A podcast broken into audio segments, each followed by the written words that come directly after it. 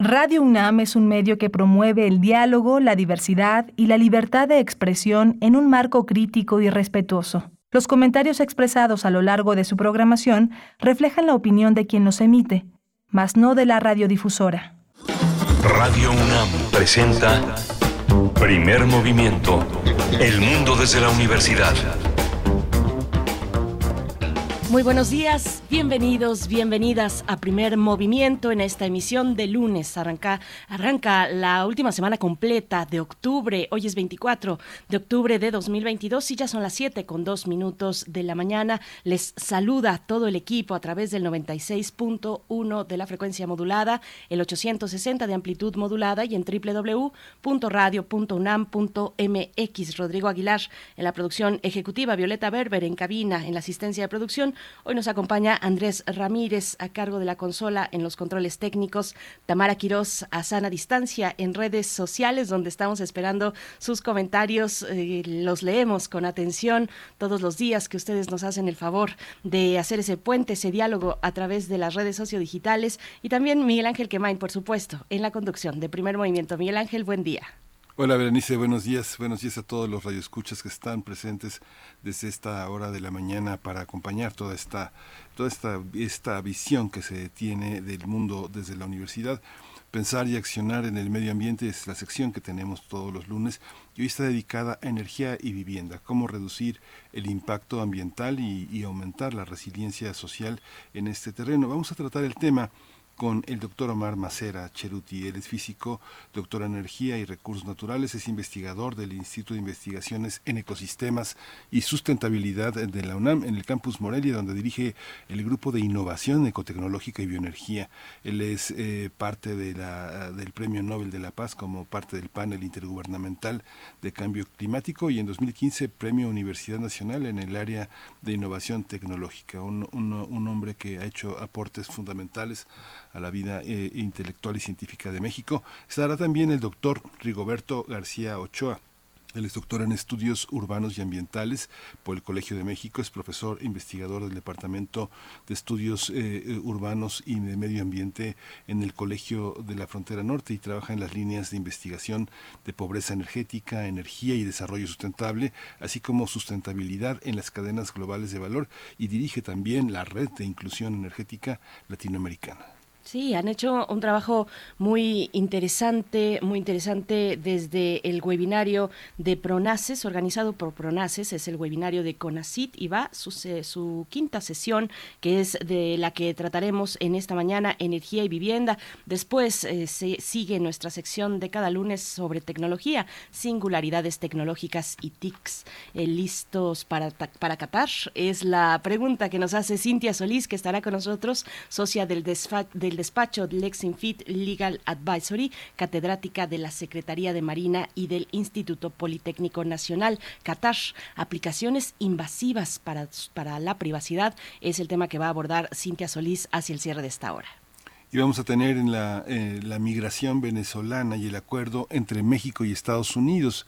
Vamos a tratar el tema con el doctor José María Ramos, él es doctor en ciencias Políticas y Sociología, profesor investigador en el Departamento de Estudios de Administración Pública en el Colegio de la Frontera Norte, miembro del colectivo CACED, especialista en gobernanza, seguridad multidimensional y desarrollo. Y en nuestra nota internacional, China y Xi Jinping en el vigésimo Congreso del Partido Comunista Chino. Vamos a comentar esto que ha ocurrido el fin de semana, un momento muy importante. El Partido Comunista completó la elección de su nuevo comité central con unos 205 miembros.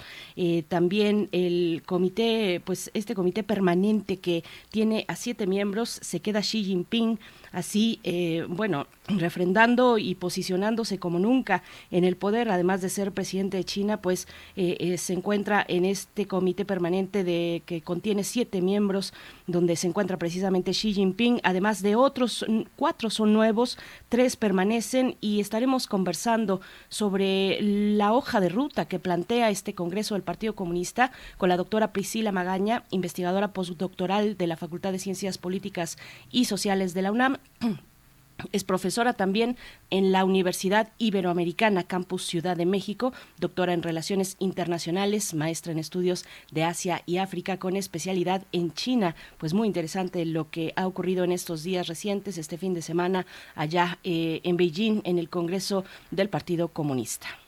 Vamos a tener también la poesía necesaria. Este día me toca el turno de ofrecerles una, una, una opción poética para el día muy no se lo pierdan siempre siempre es interesante y algo encontraremos en la poesía algo nos dice la poesía. Tendremos en la mesa del día el vigésimo noveno coloquio internacional de estudios de género que ha de correr del 26 al 28 de octubre es, decir en esta semana miércoles jueves y viernes. El coloquio el coloquio internacional de estudios de género eh, bueno pues que tiene una temática interesante se titula para esta ocasión Cuerpos de Agua, lenguajes, flujos y luchas en los archipiélagos feministas. Y vamos a conversar con la doctora Marisa Belausteguigoitia, directora del CIEG de la UNAM, y también con Alejandra Collado, investigadora postdoctoral ahí mismo en el CIEG, pues que con mucho esfuerzo y que seguramente con una propuesta muy interesante llegan a este vigésimo noveno coloquio internacional de estudios de género aquí en la UNAM, Miguel Ángel. Sí, está impresionante ese coloquio. Realmente tiene muchísimas, eh, muchísimas eh, eh, ventanas y miradores y callejones. Es un, laberinto fascinante.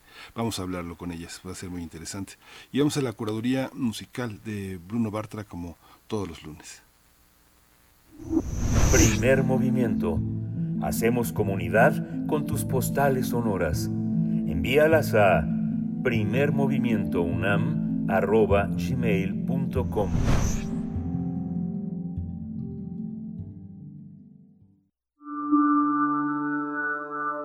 Curadores musicales de primer movimiento.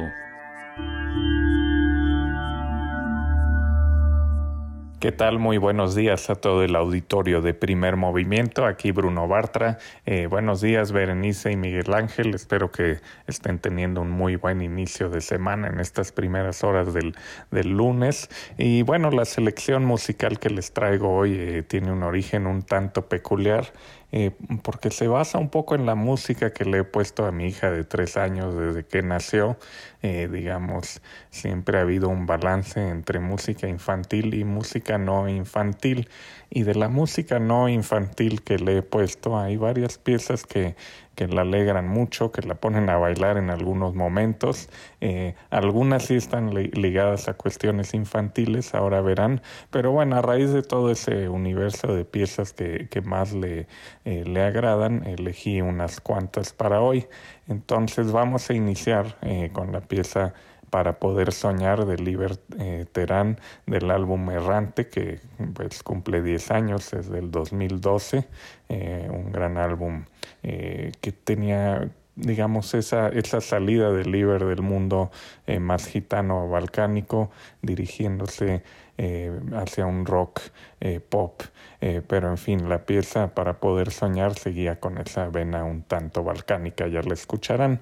Después de ello, hay un clásico, clásico de, del 67, me parece que es de, de The Turtles, la de Happy Together, un, un himno del rock que bueno, ella lo conoció por una película infantil, eh, pero desde entonces también le alegraba mucho los días, ¿no?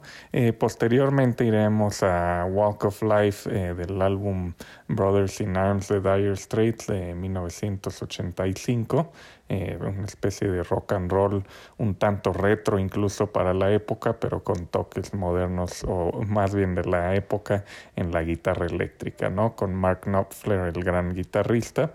Eh, de ahí nos vamos a ir a escuchar eh, I Am Your Gummy Bear, la del osito gomínola, en la versión, claro, de Fanfare Chocarlía, esta banda rumana de alientos eh, de música balcánica impresionante.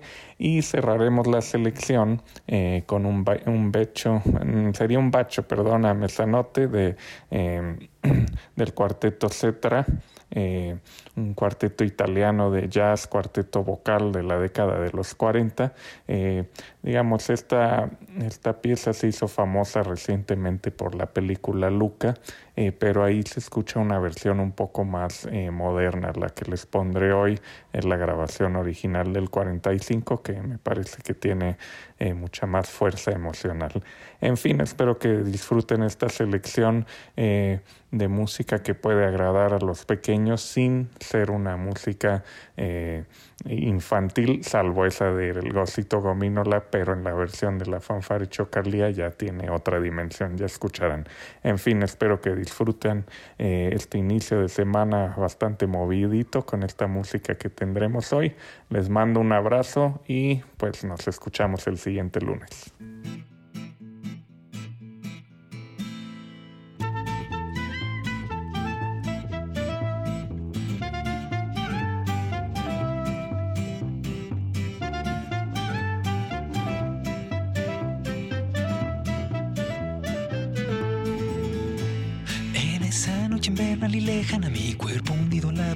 Flotaba buscando algún remedio a las heridas. Y fue tu dulce canto el que movió mis ojos fuera de este lugar. Sentí cercano, caliente tu cuerpo que me llamaba a romper el silencio, volviendo a ser aquel devoto amante. Y por momentos quise ser la misma estrella que te hizo suspirar.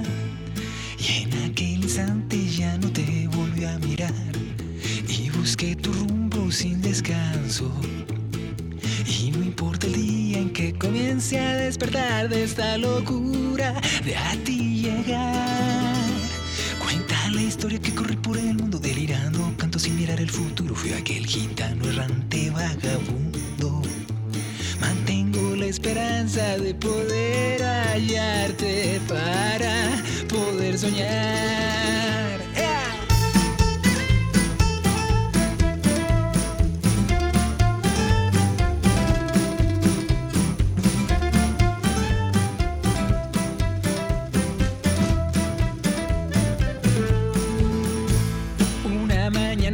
corriendo, alcanzando un taxi que robaba tu aliento, huyendo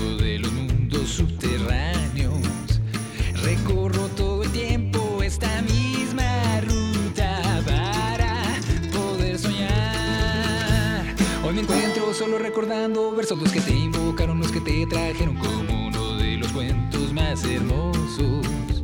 Mantengo la esperanza de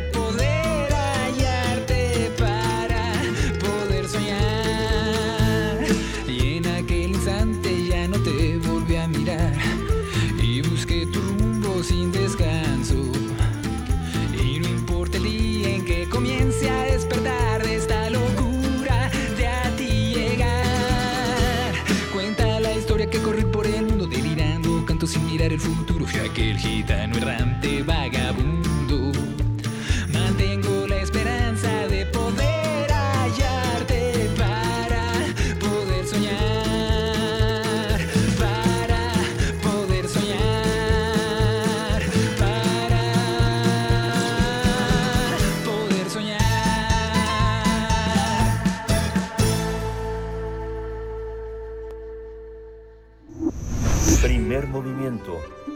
Hacemos comunidad en la sana distancia.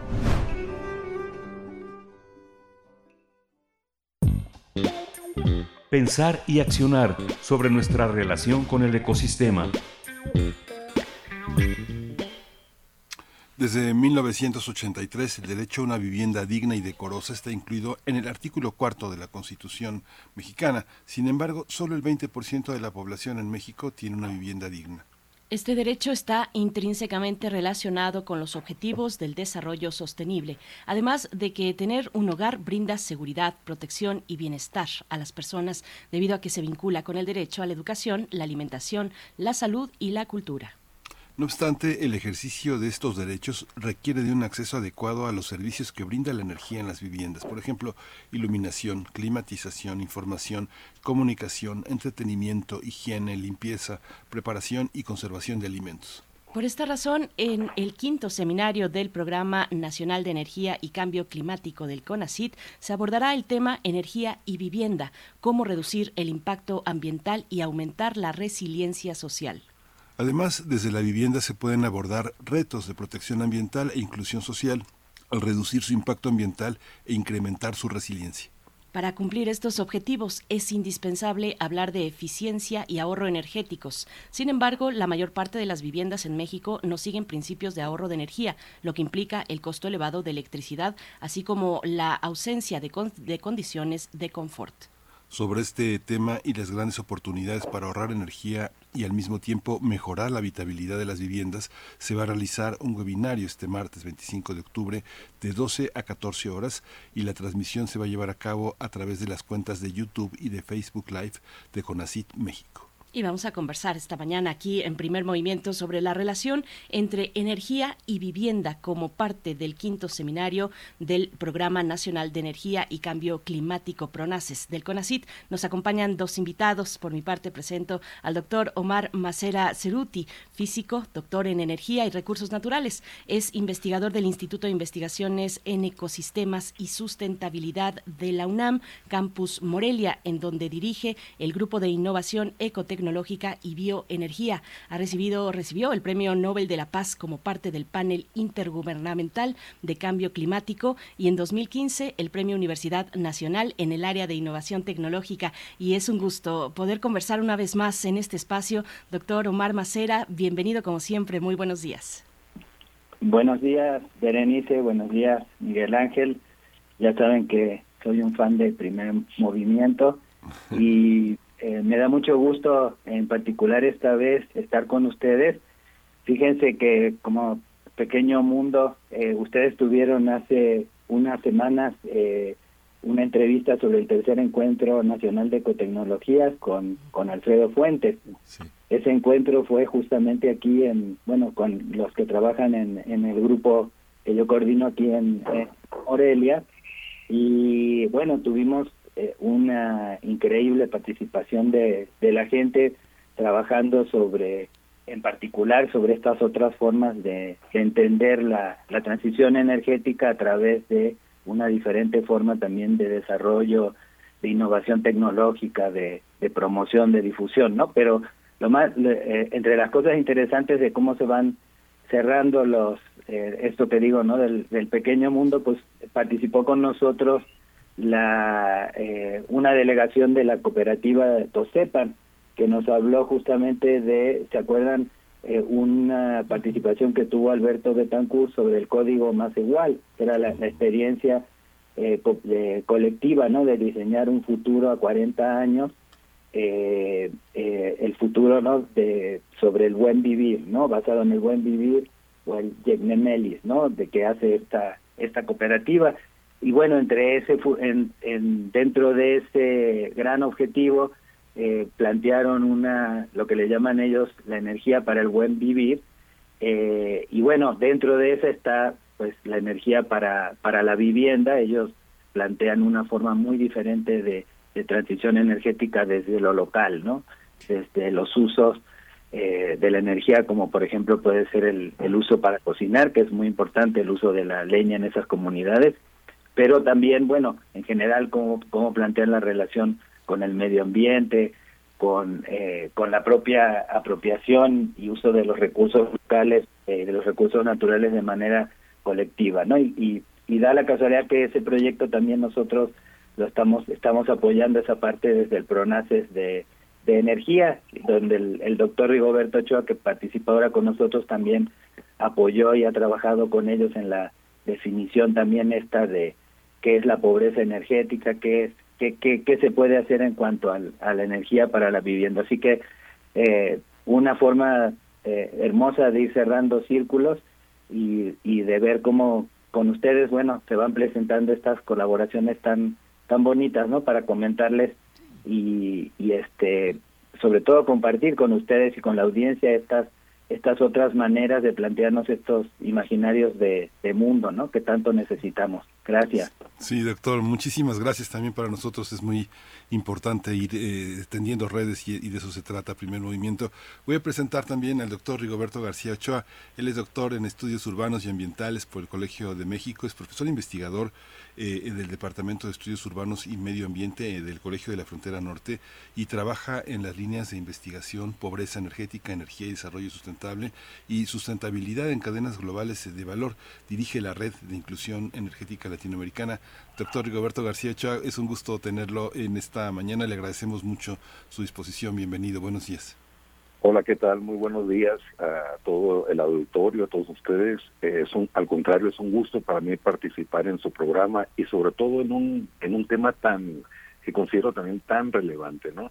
Tratar, en este caso en el, CONACYT, por medio de sus pronaces y por medio de este webinario, eh, tratar de vincular dos temas, bueno, que, que en la realidad están eh, consustancialmente vinculados, ¿no? Que es la vivienda y cómo precisamente se demanda y se consume energía en la vivienda. Solamente quisiera destacar este punto que muchas veces el digamos el quehacer de la investigación en México, las actividades científicas a veces está, están sobre especializadas y no y no vemos las interacciones que existen entre diferentes temas.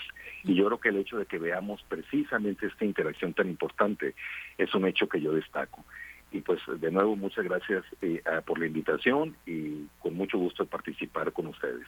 Al contrario, muchas gracias a ambos por estar esta mañana y qué bueno, doctor Macera, que nos da este seguimiento de lo que ocurrió en este encuentro, tercer encuentro nacional de ecotecnias. Inició el 20 de octubre pasado y aquí tuvimos los detalles, como usted bien recuerda, y qué bueno que lo pone de nuevo a la mesa para entender pues que eh, son eventos que convocan a una parte eh, pues que está ahí, que está al frente del análisis y también de la práctica de estos, estos temas. Me gustaría empezar en, en este binomio de energía y vivienda. Desde el título está mediando una idea muy interesante que es la de resiliencia social. Cuéntenos por qué eh, poner al frente desde el título eh, que es energía, energía y vivienda, cómo reducir el impacto ambiental y aumentar la resiliencia social. Esa última parte que me parece fundamental, eh, doctor Macera, si nos quiere ampliar un poquito, pues en qué consiste, por qué incluir la resiliencia social en esta temática. Sí, muchas gracias, Berenice.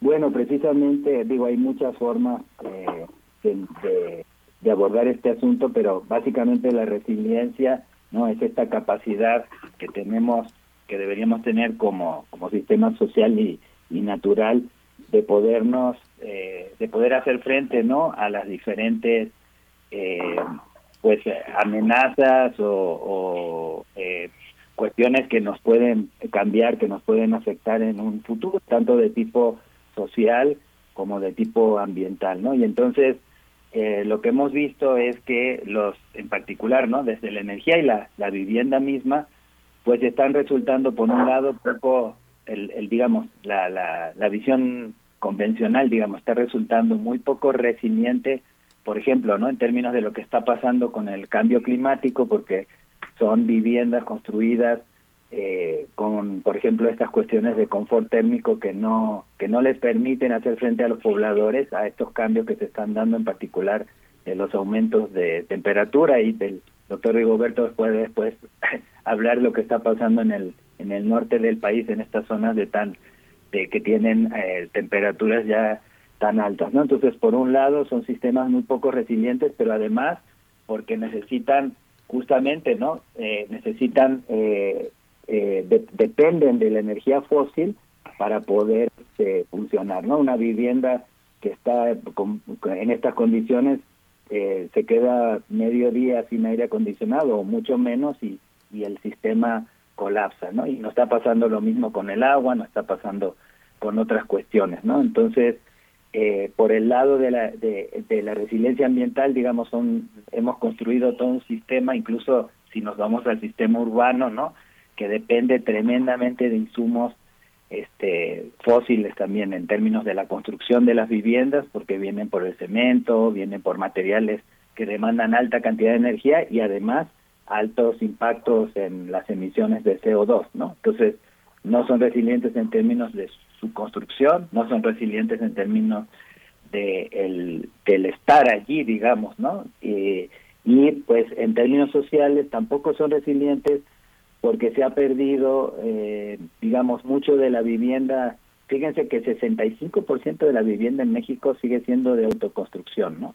Pero eh, en, en términos de, de las grandes obras, de, de, los, de lo que sería la política pública, eh, se, ha, se ha dado tradicionalmente se, eh, a compañías y, y, formas de construcción que tampoco han ayudado a que la gente pues tenga más más injerencia en eh, las formas, en posibilidades justamente de hacer viviendas más sustentables, no todo lo que son estos principios de bioconstrucción y, y este eh, que incluso bueno ahorita podemos conversar un poquito han sido parte de la tradición eh, de bueno desde periodos eh, digamos de colombinos no sistemas constructivos que eran mucho más eh, sustentables no pero que también dependen de esta organización social de esta parte colectiva para poderse llevar a cabo entonces digamos, la vivienda, ya lo vimos, ustedes se acuerdan que hemos tenido sobre agua, eh, webinarios, ¿no? Sobre eh, género, sobre otras cosas,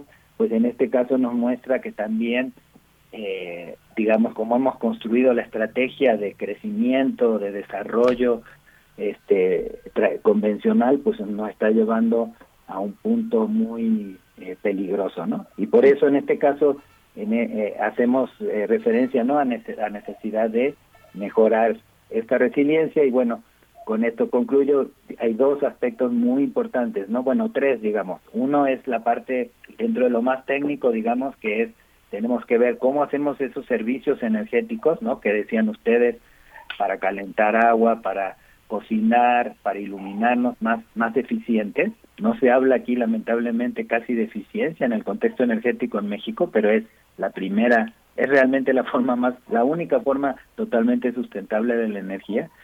Y la otra parte es la construcción, ¿no? Que tienes que mejorar. Hay muchas cosas en la vivienda que no se mejoran, no sé ustedes en sus casas, pero una casa mal orientada, por más que le quieras meter lo que sea, o que no tiene este aislamiento, pues va a ser muy difícil que tenga condiciones para, eh, para poder vivir, ¿no? Y la otra, y, la, y por último, pues esta resiliencia que es esta construcción social, ¿no? ¿Cómo hacemos para que las nuevas, los cambios en la vivienda se hagan con la gente y no solamente la típica CLD y muchas veces se le ven estos gallineros que son iguales desde Yucatán hasta Nogales, ¿no? Así que bueno, por ahí va un poquito, perdón, a lo mejor me, me un poco demasiado tiempo. No, es muy interesante todo lo que plantea y que seguramente, doctor Rigoberto, quiera usted eh, complementar también. Hay un, hay un elemento de planeación detrás de todo esto, de planeación de la administración pública, del gobierno, naturalmente. Eh, y, bueno, seguramente, a pesar de ello, a pesar de la mala planeación o la planeación que se orienta con, con fines pues que no necesariamente son para el bienestar eh, común, eh, pero seguro encontramos construcciones tradicionales, innovadoras, además, en sistemas sustentables. ¿Qué nos puede comentar, eh, doctor Rigoberto? Hola, sí, bueno, yo creo que en los últimos años se ha estado dando una mayor importancia a, digamos, a técnicas de construcción y el uso de materiales de construcción que sean, vamos, más sustentables. ¿Qué quiero decir con más sustentables? Que eh, estén, que cuando se construyan las viviendas, estén de alguna manera más adaptadas al medio ambiente en el cual están ubicadas. Y yo creo que aquí, eh, si me permiten eh, destacar, yo, y de hecho me pareció muy bien cómo lo comentaron al inicio de la, de la transmisión, el problema de la política, ah, digamos, pública de vivienda social en México es que se le dio prioridad a atender una necesidad social que era muy relevante, es decir, había necesidades de vivienda. Y si bien se mejoraron en cuanto a la calidad de los techos y de las paredes, que eh, en México sin duda se, digamos se, se alcanzaron resultados positivos. El problema es que al no considerar la zona climática en la cual están viviendo, prácticamente era el mismo prototipo de vivienda en la Ciudad de México, en Mérida, en Monterrey, en Hermosillo, en Mexicali, etcétera. ¿Y qué es lo que pasó con eso? De que al no estar adaptada a las condiciones climáticas, se produjo un incremento de energía de una manera, eh, digamos, muy, muy importante. Ustedes en el centro de México, bueno, tienen la verdad, yo viví seis años en la, Ciudad de México y es un, eh, para mí es uno de los mejores climas que hay en el mundo. No es una, siempre digo yo, es una chulada el clima que tienen allá. Pero sin embargo nosotros aquí en el norte, imagínense donde tenemos temperaturas en verano que normalmente llegan a los 45 grados. En Mexicali, fíjense, este año yo registré la temperatura máxima eh, eh, que fue de 52 grados un día. Nomás, nomás, nomás imagínense vivir eh, en una vivienda con una temperatura exterior de, esa magnitud y que las condiciones de construcción de la vivienda no sean las adecuadas.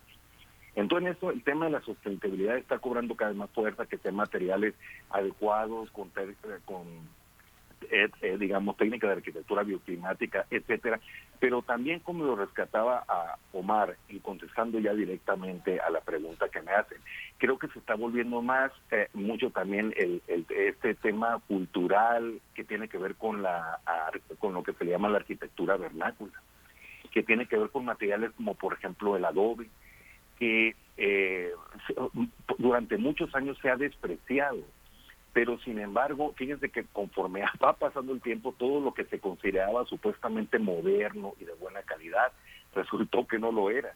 Y entonces estamos, es como una vuelta de alguna manera al pasado, tanto con este tipo de materiales o también con nuevos materiales de construcción que sean más adecuados, más, sustentables, ¿verdad? Y en ese sentido que se pueda tener precisamente una mayor resiliencia. ¿Por qué? Porque así eh, se, eh, digamos, se busca tener la satisfacción de las personas, una mejor calidad de vida, un bienestar, un confort térmico adecuado, pero también se reduce la demanda de energía de una manera muy importante y se reducen las emisiones de gases de efecto invernadero. Es decir, es ver o, o considerar la vivienda en su conjunto y cómo podemos unir estas dimensiones que muchas veces las vemos de manera eh, excluyente, pero que en realidad debían estar interconectadas, debían estar de manera conjunta, como es el bienestar humano, que se tenga obviamente un, menor impacto económico para las familias. ¿Por qué? Porque se paga menos eh, electricidad o menos energía también, lo cual es un impacto incluso, eh, insisto, importante se busca el bienestar, se alcanza el bienestar de las personas, insisto, por un mayor confort térmico, pero también se reducen las, emisiones de gases de efecto invernadero, esto cuando hablamos del tema eh, del cambio climático. Entonces vemos cómo se puede reunir lo económico, lo social y lo ambiental cuando tenemos esta perspectiva, ¿verdad? Y, y es precisamente lo que queremos analizar este, con, este eh, con este webinario. Incluso estará participando en este eh, webinario el arquitecto Marcos Sánchez, que hablará sobre el tema de la arquitectura eh, o de tierra, de los, de los sistemas de construcción de tierra en México.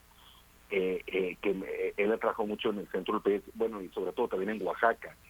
y creo que es muy importante ver esto, ¿no? Insisto, como esta vuelta a veces también a lo tradicional, y que resulta que eso tradicional produce en realidad mejores condiciones de vida, ¿no?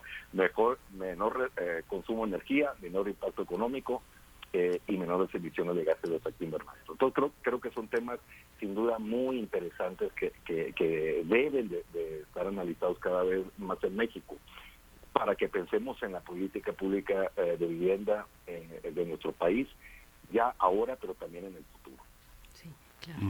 Hay una hay una cuestión, eh, doctor Omar Macera Cheruti, que eh, eh, cuando se iniciaron las labores de reconstrucción por el temblor de, 2017 y que el nuevo gobierno representado por Claudia Sheinbaum entró en esa dinámica tras lo accidentado que había sido la, la política anterior en esa materia, uno de los dictámenes que se, a los que se llegaron es que la ciudad estaba tomada con pinzas, que si hubiera un mm. terremoto de la misma magnitud, eh, muchas, eh, muchos edificios este, caerían y la labor pues apenas, ni siquiera han terminado la labor de reconstrucción, tampoco han terminado para, no, no han logrado empezar a paliar eh, los resultados de ese diagnóstico. Y parte del diagnóstico son las fugas de agua, las fugas de luz eh, en viejos edificios muy mal construidos.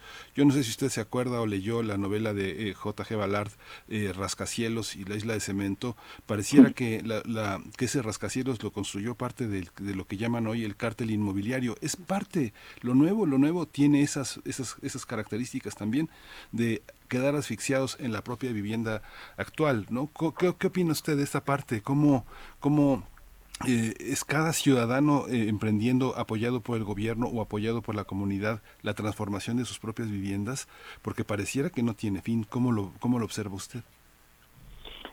Sí, mira, yo no soy experto en el en el tema este eh, específicamente, ¿no? De rascacielos o digamos de la parte como urbana eh, de alta densidad, pero pero claramente eh, de lo que nosotros hemos visto, no, lo que yo he estudiado que es sobre toda la parte de los impactos ambientales, no, en términos de la energía y el y las emisiones, eh, este tipo de construcción, este tipo de forma de, de pues más convencional, no, sobre todo ya ven muchos de estos imaginarios vienen también de, al final de cuentas, de, Estados Unidos, ¿no? De un modelo que se está cayendo a pedazos ahora porque en el, ahora que hablaban de resiliencia, ¿no? Ya eh, piensen lo que pasó en Nueva York cuando vino la tormenta, ¿no? En el momento que hay un problema, colapsa, por ejemplo, la electricidad y todos esos edificios son totalmente insustentables porque no puedes este, usar los elevadores, no puedes, no tienes el aire acondicionado y si no tienen aire acondicionado la gente pues se vuelve en un horno, ¿no? Y, y así, ¿no? Entonces, eh, yo creo que, que sí, por supuesto, ¿no? Hay un espacio interesante para la construcción, digamos, hay todo un esfuerzo que se ha hecho, ahí la, hay que darle su lugar también a la Comisión Nacional de Uso Eficiente de la Energía en los en, en hacia edificios públicos. Este, Fíjense que la, bueno, la nada más para decirle al auditorio un poquito el contexto, ¿no? Entre un 20% y un 30% de todas las emisiones de gases de efecto invernadero en el mundo vienen por el sector residencial, ¿no? Es un sector muy importante, el sector de la vivienda, eh, por el uso de la energía, por las emisiones de, de gases de efecto invernadero. Entonces, lo que hagamos ahí, pues va a impactar muchísimo en el en el, la sostenibilidad futura no de los de los sistemas. Y pues eso tiene que ver como dijimos con con cambios que se tienen que hacer. En México esta comisión eh, durante muchos años ha impulsado el eh, ahorros no en el uso de, de la energía mejores equipamientos eh, cambios en las envolventes de los edificios y eso ha llevado a que la energía del sector residencial en México prácticamente en la, electricidad, no la otra, pero sobre todo la electricidad casi no ha no no ha eh, ha crecido mucho menos que en otros eh, sectores, ¿no? Entonces eso lo que pasa es que justo lo que mencionabas Miguel Ángel, lo malo es que eh, esa política se enfrenta luego a estas este grandes pues ya son lobbies no de, de constructoras etcétera en donde lo que prima, como siempre, son las ganancias a corto plazo y entonces en vez de, de hacer eh, estas sugerencias, por ejemplo, había todo un programa de Infonavit de la hipoteca verde, que a lo mejor ustedes oyeron alguna vez, que era ya dotar a las viviendas de una cierta infraestructura. Por ejemplo, en México no se tiene por qué usar eh, boilers de gas LP, se puede perfectamente calentar las casas con calentadores solares. Eh, tenemos ahora un programa que estamos eh, analizando en CONACYT, uno pudiera, podría eliminar, fíjense, las, el 70% del gas LP en México es importado, importado, y eh, eliminar ese dinero que pagamos, dólares, este, poniendo calentadores solares, en, empezando en un programa de calentadores solares en las casas, ¿no? Como eso hay muchas otras acciones, las, las mejoras que decíamos con, eh, Rigoberto mencionaba, en eh, las envolventes, o sea, el aislamiento de las viviendas y otras cosas que se pueden hacer tanto en las casas como por supuesto en las grandes ciudades, en los edificios, ¿no? Lo que pasa es que tiene que ser, yo siento todavía más de la agenda pública y debe haber, yo creo que restricciones más claras, ¿no? En los códigos de construcción, en las normas de eficiencia de las viviendas, para que cada nueva vivienda de México pueda este, tener mejores condiciones y se den, ya con eso concluyo, los apoyos también para estos procesos de autoconstrucción que son tan importantes, ¿no? Hay en el en este encuentro tuvimos ejemplo de una cooperativa en, Iztapalapa, ¿no? Que han podido construir eh, parte, ¿no? Unos sus, de sus de sus casas, etcétera, y bueno, también se necesita dar todo un acompañamiento para que estos procesos, pues la gente tenga eh, asesoría de cómo hacerlo de la manera que les resulte económica, pero que también sea ambientalmente sustentable, ¿no?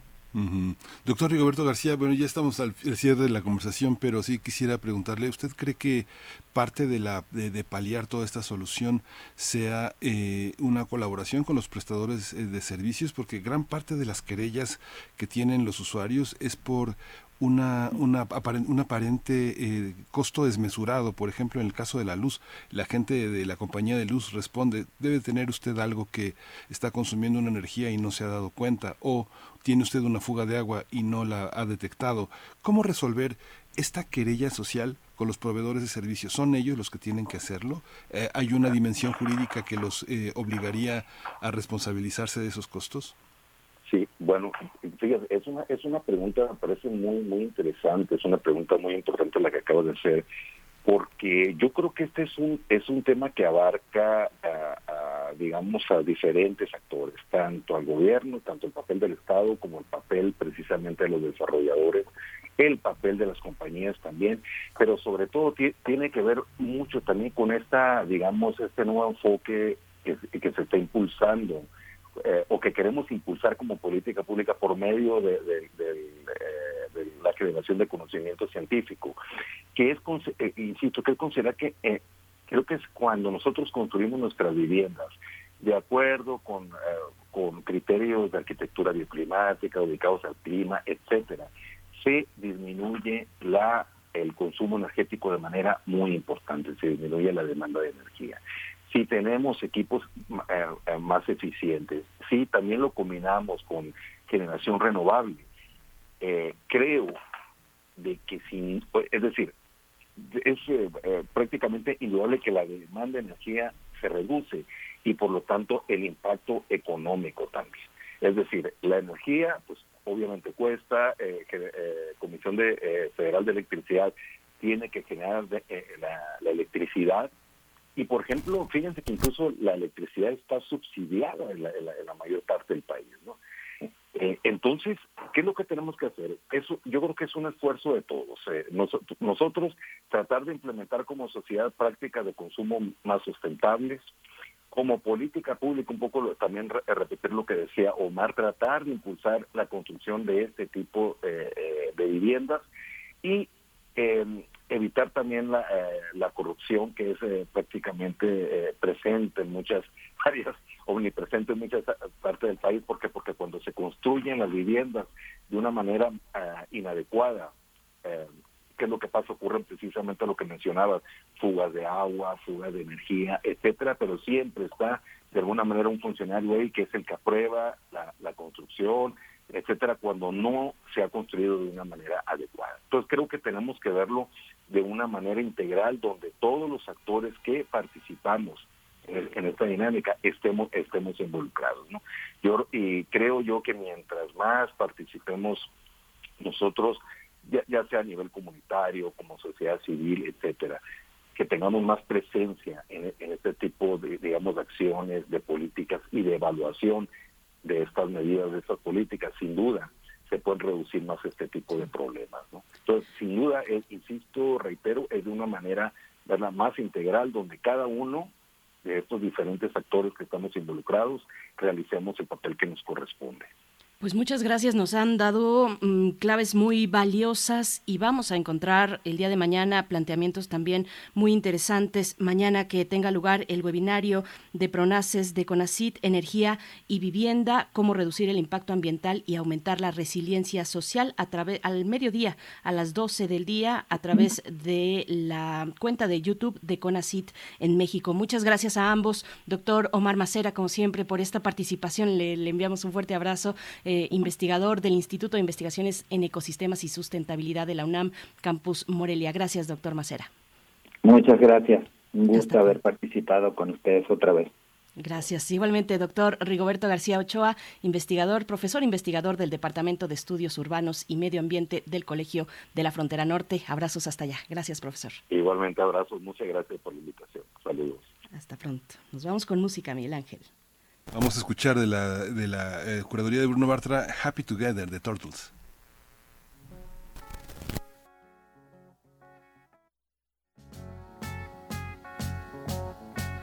Imagine me and you, I do. I think about you day and night. It's only right to think about the girl you love and hold her tight. So happy together. I should call you up, invest a dime, and you say you belong to me, lose my mind. Imagine how the world could be so very fine, so happy together.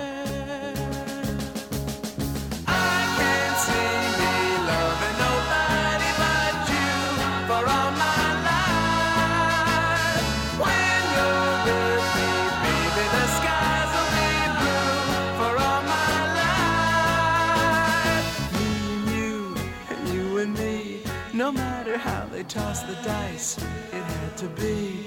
The only one for me is you, and you for me, so happy together.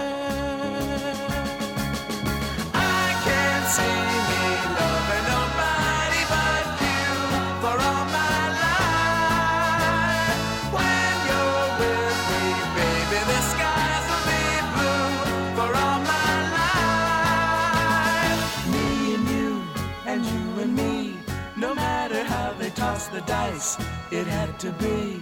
The only one for me is you, and you for me, so happy together.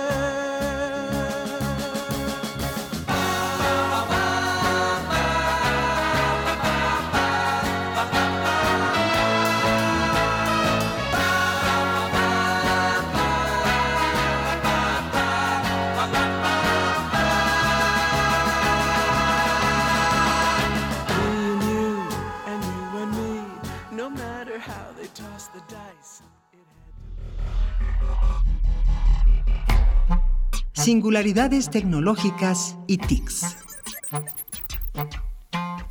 Pues el Mundial de Qatar 2022 está a la puerta, a la vuelta de la esquina y entre los muchos y variados temas que comentar está el de las aplicaciones y la privacidad de las personas que se quieran acercar, que quieran conocer un poco más de lo que estará ocurriendo en Qatar ya en menos de un mes, en tres semanas, el 20 de noviembre arranca este Mundial. ¿Listos para Qatar? Bueno, pues es la pregunta que hace Cintia Solís, socia del despacho Lexinfit Legal Advisory, catedrática de la Secretaría de Marina y del Instituto Politec- Politécnico Nacional. Cintia Solís, muy buenos días. Como siempre, con gusto te saludamos aquí en Primer Movimiento. ¿Cómo estás? ¿Qué tal? Muy buenos días, Berenice.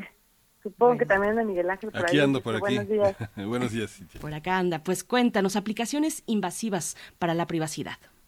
Bueno, a ver, primero que nada, este, recordemos que ya estamos a menos de un mes de que empiece el Mundial de Qatar 2022. Y bueno, como dato curioso, y es porque es importante esto para los mexicanos, pues resulta que somos el país que más paquetes ha comprado para ir al Mundial. Y además somos el segundo país eh, en tasa de, de- bueno, de, de este, ¿cómo se llama?, de reservaciones de hotel. Así que eso nos hace pensar que una gran cantidad de mexicanos de connacionales estarán por allá. Y bueno, pues resulta que desde hace como un mes hemos estado platicando de alguna u otra manera, o más bien hemos estado inquietos por saber si nuestros connacionales ya están conscientes de todo lo que van a tener que preparar para su estancia allá. Efectivamente, pues uno de los dos requerimientos que se tienen es la instalación de dos aplicaciones móviles. Una de estas aplicaciones móviles, conocida como Eteras, su función principalmente es controlar el tema de COVID, ¿no? Es una aplicación que está disponible tanto para Android como para iOS y en teoría pues únicamente está, eh, digamos, diseñada para hacer esta, eh, digamos, rastreo de posibles contagios que se den de COVID. Es una aplicación que puede llegar a ser muy invasiva porque pues te, requiere varios datos personales, pero además del todo está tomando tu geolocalización en todo momento.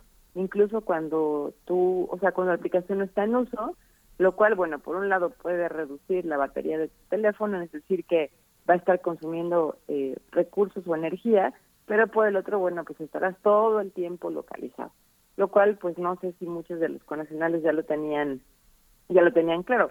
Además, algo muy importante a nivel técnico es que necesitas tener una tarjeta SIM de un proveedor de servicios de Internet en Qatar o bien adquirir una tarjeta SIM internacional. Eso significa que cuando llegues al aeropuerto, tú como como pasajero, pues te van a tener, te van a obligar, obviamente, a que demuestres que cuentas con esta tarjeta. Y en ese cruce fronterizo tienes que demostrar que tienes esta tarjeta SIM instalada en tu teléfono, que es de un proveedor, ya sea o internacional autorizado o bien un proveedor nacional de ahí de Qatar. De lo contrario, no podrás pasar justamente eh, este control de llegada, ¿no? El control fronterizo. Pero además de ello, ¿se acuerdan ustedes que habíamos comentado mucho este tema del Fan ID cuando se iba a implementar aquí en México, todo este rollo del tema de los biométricos, etcétera?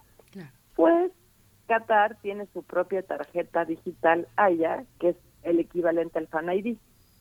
Es decir, que para poder entrar a cada uno de los partidos necesitas haber primero que nada tramitado tu tarjeta, tu tarjeta AYA, que este pues es una es una tarjeta que puedes eh, tramitar a través de internet, una tarjeta digital que vas a tener en tu teléfono y que eh, pues de hecho también hay una aplicación móvil donde en teoría pues también tiene otro tipo de información turística, ¿no? Por si te interesa. Pero aquí lo más importante pues es que te va a recabar datos personales, entre ellas biométricos, y que estarán pues eh, digamos a disposición del gobierno catarí. Esto es una esto es una aplicación móvil eh, del gobierno que es una exigencia del gobierno de Qatar, no es una exigencia de la FIFA, pero es lo que te va a permitir poder estar entrando a los partidos. ¿Y por qué esto es relevante para nosotros como mexicanos? Bueno, pues porque Berenice y Miguel Ángel no nos dejarán mentir, ¿no? No tenemos muy buena, muy buen historial de, de excelente comportamiento y recordemos que este, pues es un país eh, oriental que se rige bajo otros otro tipo de, de leyes, en este caso la, la Sharia, pero la Sharia o ley islámica, que es otro sistema jurídico distinto al de nosotros, ¿no? Y que desde, desde luego que puede ser o puede resultar pues nada que ver con el tema occidental, es decir, en estos países todavía está autorizada la pena de muerte, eh, los latigazos, los azotes y bueno, veamos lo que está pasando hoy en día en Irán, ¿no? Con el con el mal uso de, mm, las prendas como la burka o la hijab y, todo lo que ha ocasionado, ¿no? Entonces creo que es muy importante que todos los connacionales sepan exactamente pues cuáles van a ser las normas de conducta, lo que sí se permite, lo que no se permite. Por ejemplo, el tomar alcohol es una de las cosas que eh, en Qatar está un poco más relajado, pero sigue siendo de alguna u otra manera algo que debe estar muy, muy controlado. O sea, no es que puedas andar por la vida tomando alcohol, ¿no? Hay lugares específicos para ir, bares específicos que están abiertos en ciertos lugares. Este, de hecho, esto- el, tema del alcohol se controla por un organismo. Hagan cuenta que es un monopolio la venta de, de- de alcohol eh, que lleva el gobierno y que solamente autoriza a ciertos espacios. Así como, bueno, pues lo que ya hemos visto, ¿no?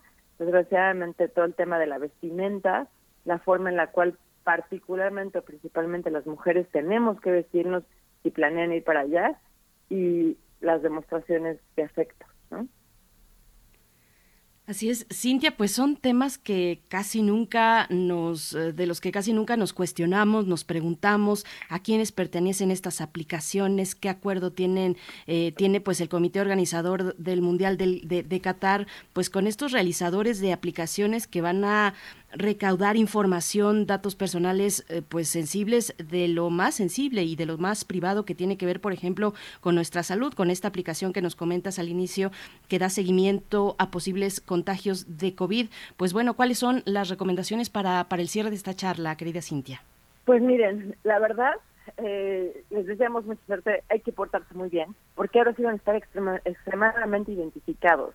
O sea, si no se portan bien, si hacen cualquier cosa extraña, acuérdense que el Fan ID fue diseñado, o este tipo de aplicaciones fue diseñadas para tenerlos perfectamente identificados y en caso de que violen alguna norma de los estadios, o en este caso incluso del país, puedan ser sancionados debidamente. Entonces, imagínense nada más, si de por sí eh, hoy en día, ¿no? Tenemos este- esta situación en la cual pues la gente debe de comportarse, que siempre ha debido de comportarse correctamente, ¿no? Pero ya sabes que no lo no se hace. Sí les pedimos a los connacionales que primero que nada se informen de esto, que sí tengan muy en el radar la adquisición de la tarjeta SIM internacional o catarí eh, al momento de, de estar ahí en el aeropuerto de Qatar, porque si no, no los van a dejar ingresar al país. Y bueno, digo, yo yo en su lugar lo pensaría dos veces, de ninguna manera se me antoja ir, pero los que ya compraron su, paquete, pues ni modo, nada más aportarse aportarse bien y acuérdense de esta máxima de a la, a la tierra que puedes, haz lo que quieras. Pues sí, muy interesante. Habría que replantear en qué consiste la intimidad, la privacidad y lo público. Habría que, yo creo que es lo que, yo creo que lo que queda por hacer, ¿no? Pero bueno, muchísimas gracias, Cintia Solís. Muchas gracias. Nos escuchamos en 15 días. Hasta luego, tengan excelente día. Gracias. Cintia Solís. Sí, ¿en qué consiste la privacidad, eh, lo privado de lo público y quiénes pueden gestionar en un mundo eh, pues digitalmente conectado, quiénes tienen la autorización y qué tipo de autorización para gestionar esos esos datos? Porque finalmente estamos hablando de la FIFA, estamos hablando de un comité organizador, por supuesto también del gobierno catarí, pero bueno, son varios elementos ahí que hay que tomar en consideración. Lo cierto es que como como porra, Miguel Ángel, ahí sí no fallamos. No llegaremos al quinto partido. eh, en, ojalá que esta vez sí, pues a mí la verdad es que me va y me viene un poco, pero, pero bueno, eh, pero como porra estamos ahí presentes. Qué, qué interesante que sea, pues que sean los mexicanos, las mexicanas los que pues más paquetes están contratando para asistir al Mundial 2022. Nos vamos a ir con música para despedir esta primera hora, Miguel Ángel. Vamos a escuchar Walk of Life de Dire Straits.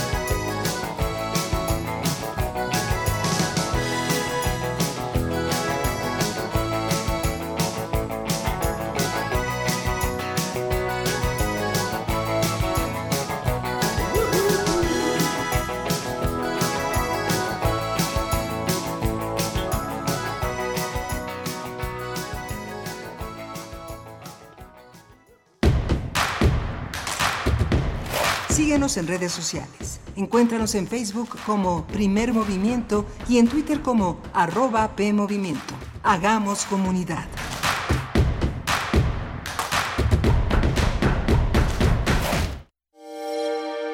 Hola, soy Karen Villeda y estoy en descargacultura.unam. Descarga. El ensayo sobre el estilo de Joseph Addison, leído por Juan Stack. La impresión que deja en la mente de nuestro primer padre la prohibición de comer del árbol de la vida es descrita con gran fuerza y buen juicio, así como la imagen de diversas bestias y aves que pasan ante él es sumamente bella y vívida. Todos los estrenos en www.descargacultura.unam.mx.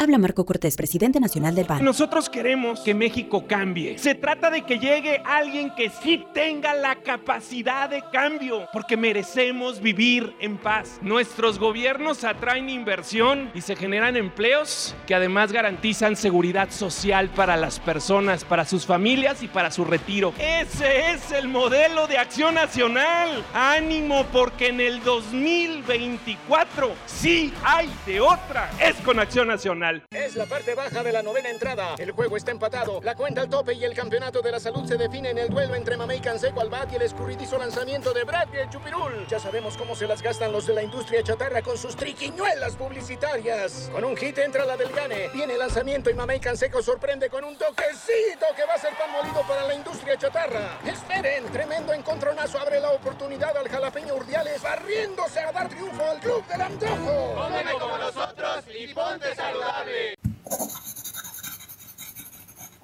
Un libro no termina con el punto final. No es solo la escritura y la corrección. Hay mucho más que un proceso creativo o un arranque de inspiración. Las palabras encierran conocimiento y cultura, pero también gustos y texturas. Los invitamos a probar los sabores y los saberes del lenguaje. Eso, todo eso, es lo que saben las palabras. Saben las palabras, el amor por el lenguaje en todas sus presentaciones. Con Laura García, todos los lunes a las 18.30 horas, retransmisión sábados a las 17 horas, solo por Radio UNAM. Experiencia sonora.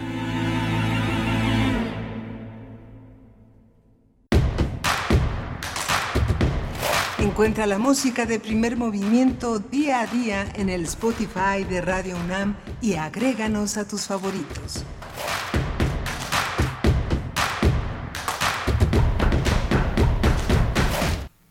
Hola, buenos días. Ya son las 8 de la mañana con 4 minutos en este lunes 24 de octubre, agónico octubre. Estamos ya en primer movimiento en Adolfo Prieto 133, aquí en Radio UNAM. Está Andrés Ramírez en los controles técnicos, Rodrigo Aguilar en la producción ejecutiva, Violeta Berber en la asistencia de producción y mi compañera Berenice Camacho en la conducción de primer movimiento. Querida Berenice, buenos días. Buenos días, Miguel Ángel Quemain. Pues corre esta mañana de lunes 24 de octubre. Les saludamos también desde Radio Nicolaita en el 104.3 de la frecuencia modulada que llega hasta Morelia esta mañana y en esta hora tendremos en nuestra nota del día una conversación con el doctor José María Ramos. Es eh, profesor, eh, profesor investigador del Departamento de Estudios de Administración Pública en el Colegio de la Frontera Norte para hablar de la migración venezolana y el acuerdo entre México y Estados Unidos. Es lo que viene a continuación y después también nuestra nota internacional muy interesante, Miguel Ángel. Sí, vamos a tener la- el tema de China y Xi Jinping en el 20 Congreso del Partido Comunista. Vamos a tratar el tema con la doctora Priscila Magaña. Ella es investigadora postdoctoral en la Facultad de Ciencias Políticas y Sociales de la UNAM, profesora en la Universidad Iberoamericana en el campus Ciudad de México, doctora en Relaciones Internacionales y maestra en Estudios eh, de Asia y África con especialidad en China. Vamos a tener también la presencia del doctor Enrique Dussel Peters. Él es profesor de posgrado en Economía en la Universidad Nacional Autónoma de México. Coordina el Centro de Estudios China-México en la Facultad de Economía de la UNAM y coordina la Red Académica de América Latina y el Caribe, y el Caribe sobre China. Nos envió su percepción, él está en China ahora, nos envió su percepción de este, de este fin de semana que tuvo lugar el 20 Congreso del Partido Comunista.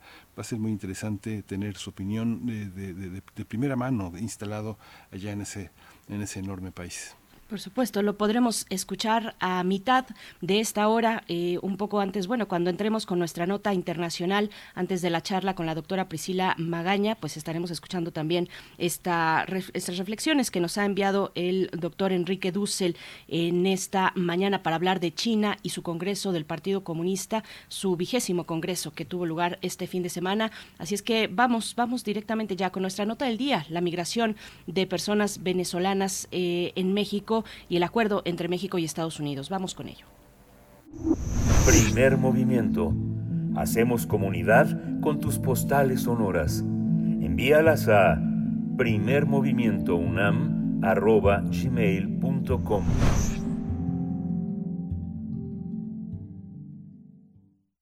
Nota del día. La nueva política de Estados Unidos para expulsar de inmediato a venezolanos que lleguen por tierra con el consentimiento del gobierno mexicano encendió la alarma de migrantes y activistas en la frontera norte de México, donde los albergues ya están saturados. Venezolanos y directores de albergues en Ciudad Juárez y Matamoros expresaron su incertidumbre por lo que les ocurrirá después de que el Departamento de Seguridad Nacional estadounidense anunció la deportación de venezolanos que lleguen a la frontera, a su frontera.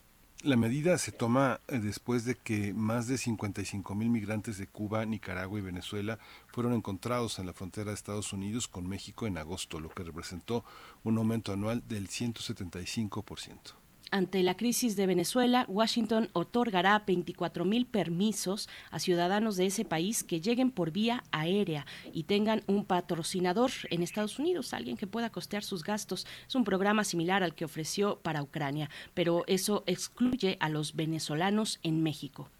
Las deportaciones pueden poner en aprietos a las ciudades fronterizas mexicanas. Por ejemplo, en Ciudad Juárez, los albergues están al 80% de su ocupación, de acuerdo con la Organización Internacional para las Migraciones. Y por su parte, el canciller mexicano Marcelo Ebrard dio a conocer que México había recibido a 1.768 ciudadanos venezolanos deportados desde Estados Unidos desde el inicio de esta medida. Asimismo, informó que en lo que va de este año se reportaron en su territorio, en el territorio al menos 77 mil venezolanos que pidieron refugio al entrar en su en la frontera sur.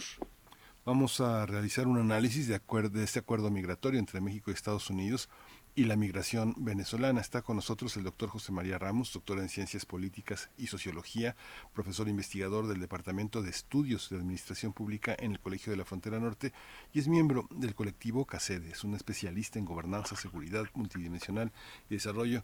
Doctor José María Ramos, bienvenido, buenos días. Buenos días, Miguel Ángel. Berenice, encantado de estar con ustedes con audiencia. Gracias, doctor. Muy buenos días, eh, doctor José María Ramos. Pues bueno, a muchos migrantes venezolanos les tomó por sorpresa este acuerdo. Estaban en el tránsito, eh, en estancia en México, en una posibilidad de cruzar la frontera norte de nuestro país. Lo hicieron algunos sin saber que, bueno, a partir de ese, de, de esas acciones, pues les sería negada esta nueva posibilidad. Cuéntenos de qué, de qué trata, para tener esta claridad, de qué trata este nuevo acuerdo, cuáles son los lineamientos eh, que ha dado Estados Unidos con México también, eh, pero Estados Unidos para pues dar permisos temporales, laborales a personas migrantes, especialmente a venezolanos, doctor. Así es, Berenice. Mira, la, la medida es una medida que tiene el propósito desde el punto de vista de los gobiernos de México y Estados Unidos de tratar de coordinar, de tratar de generar un proceso más seguro y que al parecer con, con la idea de que se respeten los derechos humanos de los migrantes, tiene como objeto, como lo comentaba la nota introductoria, dar una cantidad de aproximadamente 25 mil visas eh, no laborables, especialmente estos programas que son como una alternativa para, para tratar de los flujos migratorios. Y adicionalmente, eh, otros países de la región tendrían unas, unas cuotas correspondientes. El problema de esta iniciativa es que, pues mira, simplemente en el mes de septiembre Estados Unidos retuvo a cerca de 120 mil inmigrantes eh, provenientes de otros, de otros, de otros países que no son de la región, es decir, que no son de México ni los países del Triángulo Norte como son Honduras, eh, eh, Guatemala y El Salvador, y serían aproximadamente, como también le decía la nota de manera muy acertada, cuando menos unos unos casi 40 mil, 50 mil migrantes venezolanos. Entonces, eh, el problema es que son las cuotas son, son, muy limitadas.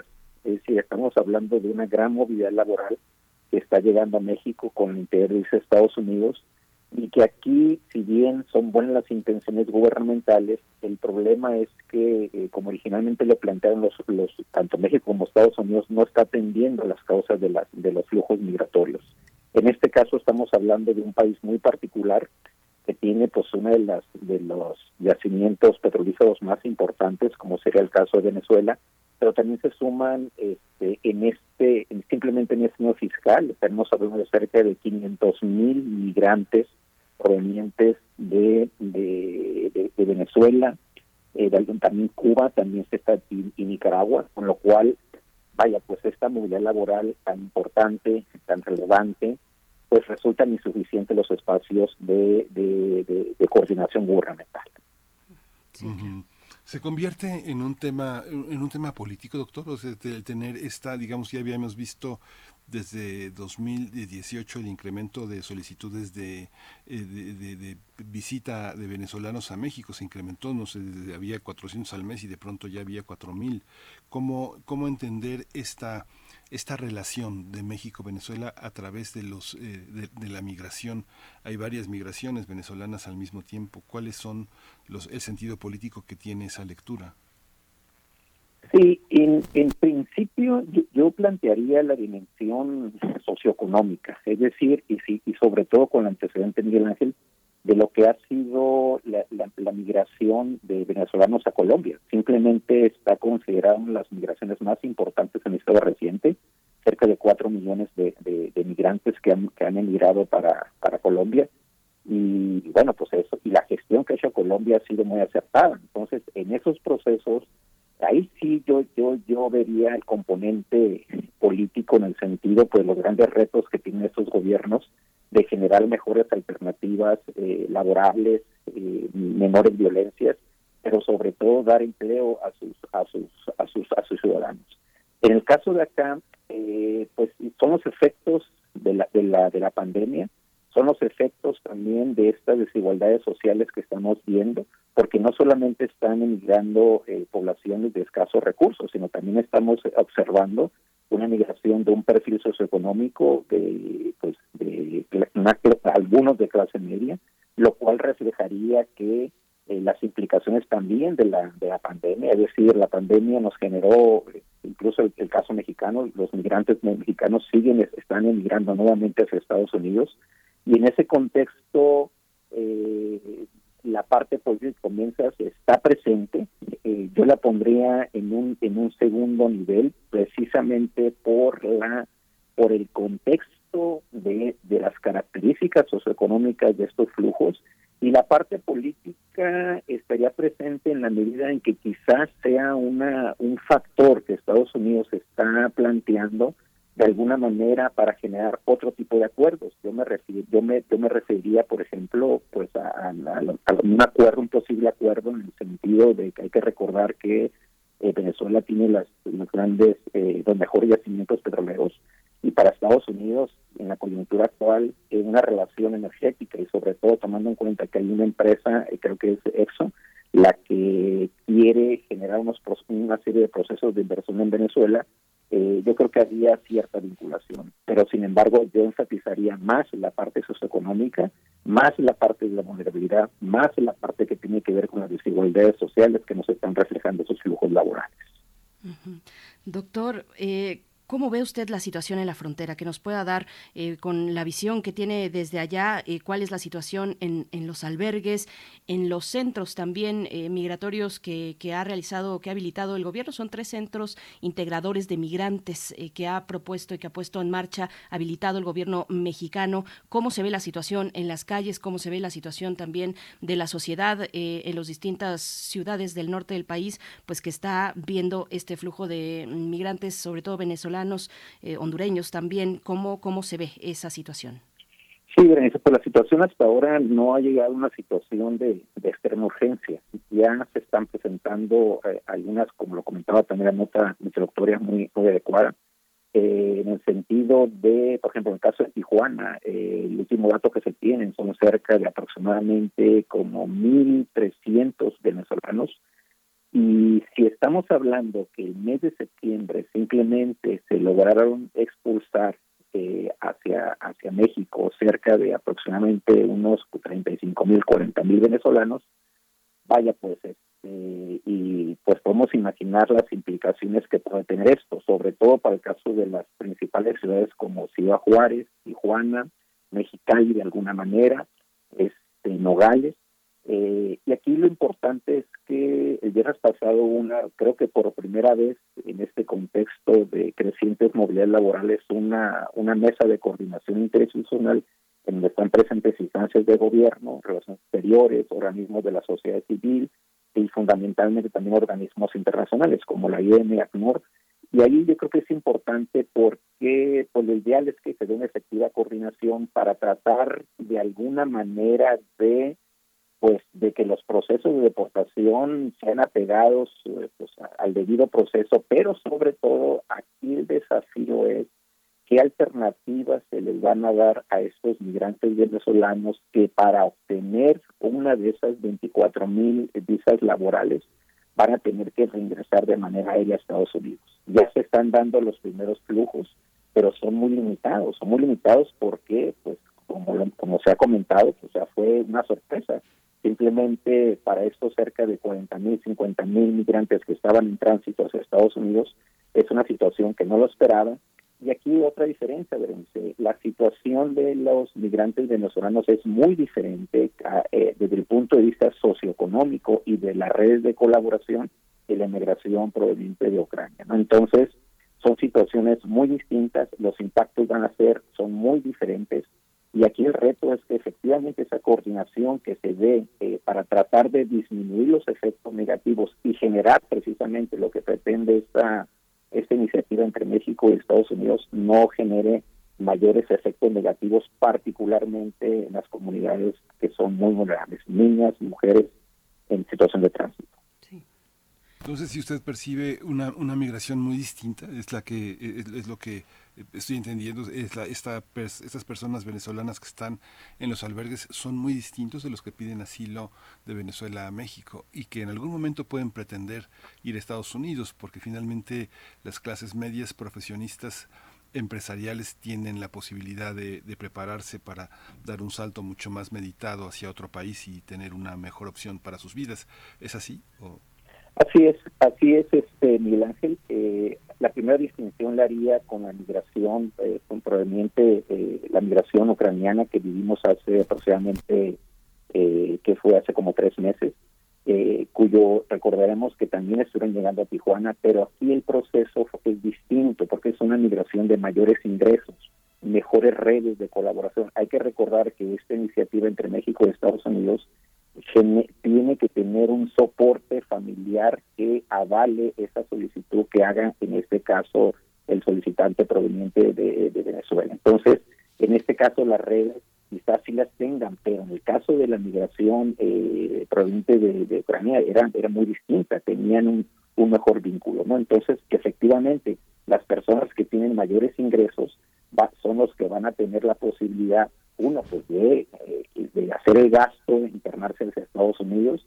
Tenemos algunos casos incluso que gente que la ha hecho de otros países que no son México y aprovechando esta oportunidad. El otro punto es que estamos hablando de cuando menos un, un 20, casi un 20, 30%, estamos hablando de mujeres con niños y en ese sentido también se aprovecha la oportunidad que ha generado pues la administración Biden. O sea, Biden ha generado cerca de 100, ha, ha permitido cerca el ingreso de cerca de 160 mil menores no acompañados en este año fiscal que va de, eh, sep- de octubre del año pasado a, a septiembre de este año y ahí se genera una oportunidad porque en el caso de los menores sí se permite una una mayor re- reunificación familiar.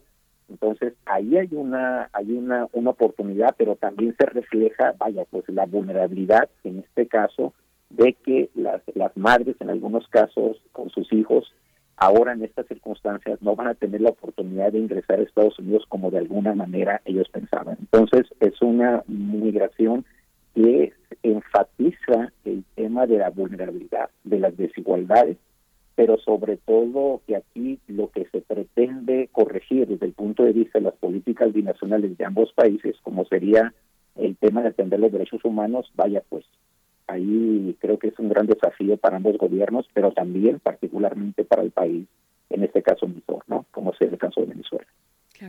Claro, doctor eh, Ramos, bueno, eh, le pregunto qué, opciones sí se abren para las personas que sean finalmente aceptadas con estas visas. Entiendo que son visas tipo H2B, que no son para trabajo agrícola, sino para otras actividades económicas.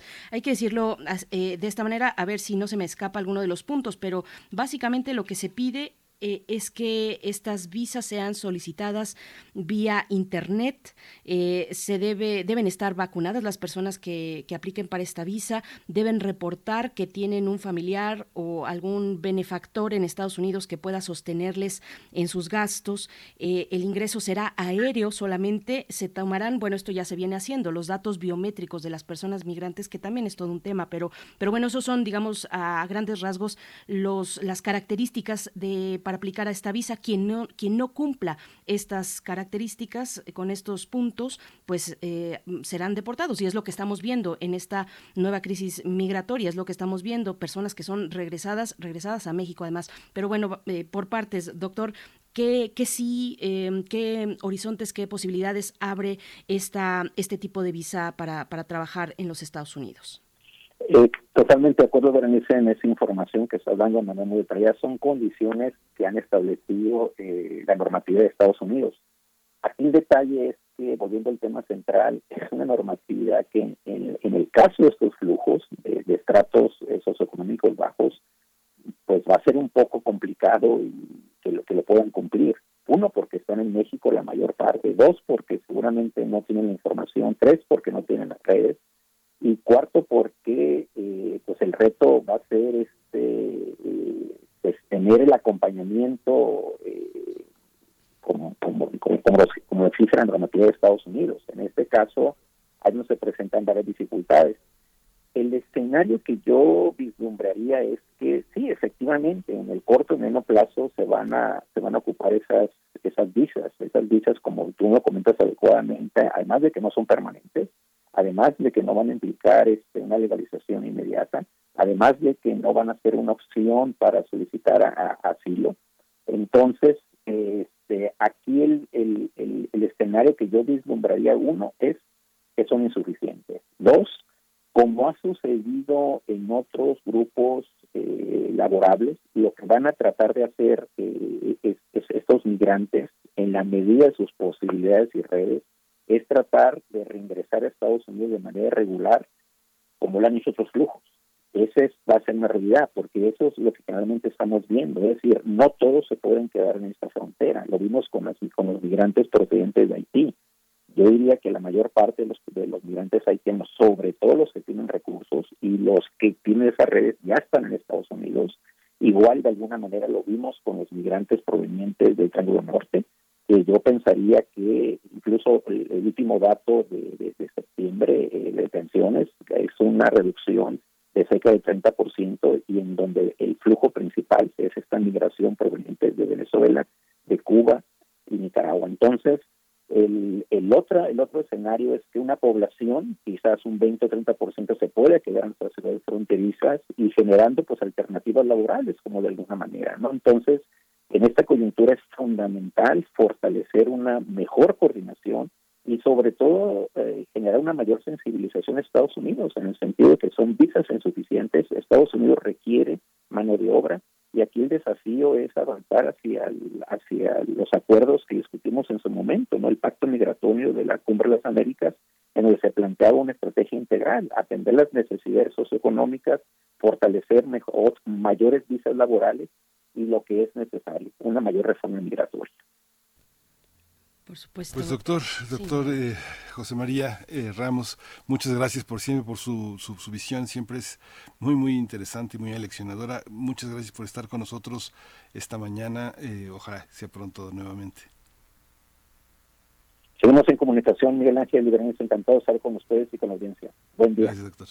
Hasta pronto, doctor José María Ramos. eh, bueno, pues eh, sí, es eh, profesor investigador del Departamento de Estudios de Administración Pública en el Colegio de la Frontera Norte, miembro del colectivo CACEDE. Y pues sí, hay mucha confusión porque llegó esta medida, se implementó el 11 de octubre. Las personas que estaban, que ya habían cruzado, pues fueron deportadas y no se les dio a esas personas la oportunidad ya de acceder a este tipo de visas, que bueno, resolverá, como ha dicho el doctor José María Ramos, una parte probablemente, pero con estos elementos, con estos elementos que descar- descartan a muchos perfiles de migrantes que tienen una verdadera pues situación eh, de pobreza, quienes sí podrán acercarse a este tipo de visas. Bueno, además, mm, si, si se ha sido deportado antes, pues ya eh, inmediatamente se anula la posibilidad de esta visa.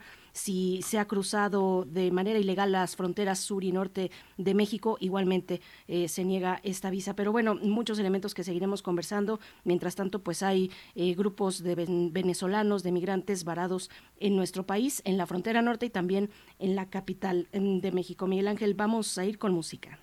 Vamos a ir con música y vamos a escuchar de la curaduría de Bruno Bartra, eh, I'm Your Gummy Bear, de Fanfare Checardia- Checarlia.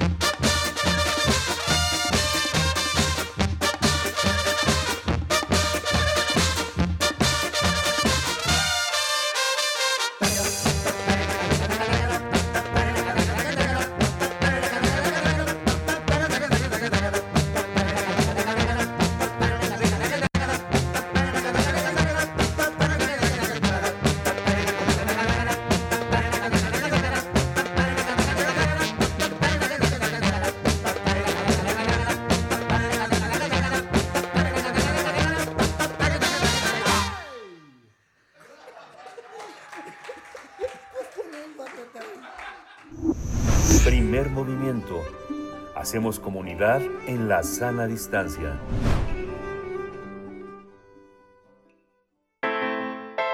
Nota Internacional. Este fin de semana el 20 Congreso Nacional del Partido Comunista se realizó y allá estuvo el doctor Enrique Dussel Peters, profesor del posgrado en Economía de la Universidad Nacional Autónoma de México, coordinador del Centro de Estudios China-México en la Facultad de Economía de la UNAM y coordinador de la Red Académica de América Latina y el Caribe sobre China. Eh, nos envió una participación eh, sobre eh, lo que vivió, lo que considera fundamental para entender esta ocasión para, para el gobierno chino. Vamos a escuchar el audio que tenemos preparado que él nos ha enviado esta madrugada. Vamos a verlo. Sí, ¿qué tal? Un querido saludo a todos los radioescuchas de Radio eh, UNAM y me gustaría dividir eh, mi breve participación eh, en dos temas. Eh, por un lado, eh, destacar la noticia del 20 Congreso Nacional del Partido Comunista de China, que como sabemos se acaba de llevar a cabo se inauguró el 16 de octubre y terminó ahora el fin de semana pasado el sábado. Eh, como sabemos, este Congreso Nacional eh, se lleva a cabo, eh, en fin, alrededor de cada cinco años. Eh, y la noticia, el resultado principal seguramente es la reelección del presidente Xi Jinping hasta 2027.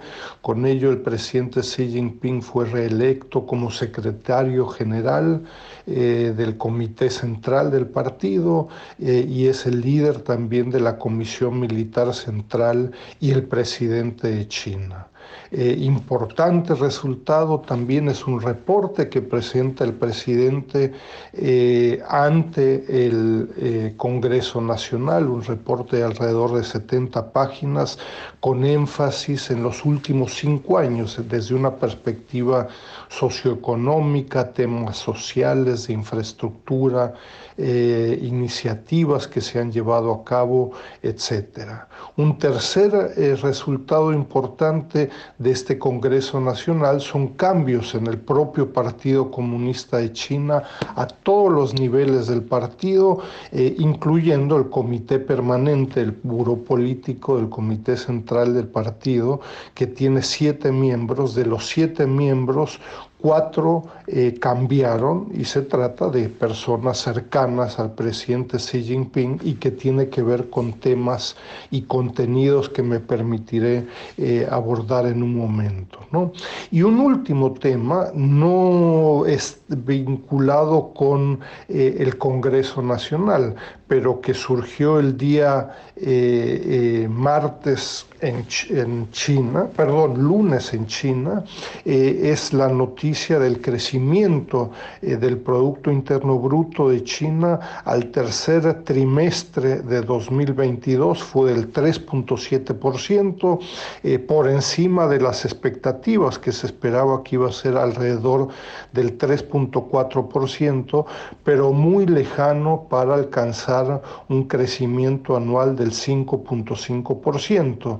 Eh, diversas estimaciones internacionales más bien indican que el Producto Interno Bruto de China pudiera ser cercano al 3%, por debajo del 5.5% estimado hace algún tiempo, pero por otro lado, pues muy por encima del crecimiento de otras economías. Se estima que la estadounidense, por ejemplo, va a crecer en 0.2%, ¿no? Como siempre hay eh, en estas cifras, eh, en fin, claroscuros, ¿no? Eh, el sector manufacturero creció al 6.3%, el desempleo de los jóvenes de 16 a 24 años fue de casi el 18%. Y el segundo tema que quisiera destacar en cuanto a los contenidos, políticas e iniciativas que me parecen relevantes para este Congreso Nacional del Partido Comunista y que fueron destacados por el presidente Xi Jinping eh, eh, como una especie de resumen en la inauguración eh, de este reporte de unas eh, 70 cuartillas, ¿no? Este, yo destacaría por un lado es de que es un- una presentación, un reporte en la inauguración eh, sin mayores cambios, sin cambios significativos, lo cual también es lógico, porque en estos cinco años, pues quien estuvo a cargo de esta de, de- de de la socioeconomía china, pues fue el propio Xi Jinping y el Partido Comunista de China. ¿no? Este reporte tiene 15 capítulos, incluye una cantidad de temas de seguridad nacional, los temas de Hong Kong, Taiwán, temas de paz mundial, modernización de la seguridad nacional, eh, eh, entre otros. ¿no? Este, particularmente relevante me parece a mí, y yo destacaría uno, el planteamiento de no a la especulación en bienes y raíces, y acá el presidente Xi Jinping habla de que las casas y las viviendas son para vivirlas y no para especular con ellas, y esto con respecto a lo que Chi- la economía china ha venido viviendo en el último año y medio eh, y acontecimientos con un par de grandes empresas de bienes y raíces como Evergrande que han tenido problemas para pagos entre otras cosas.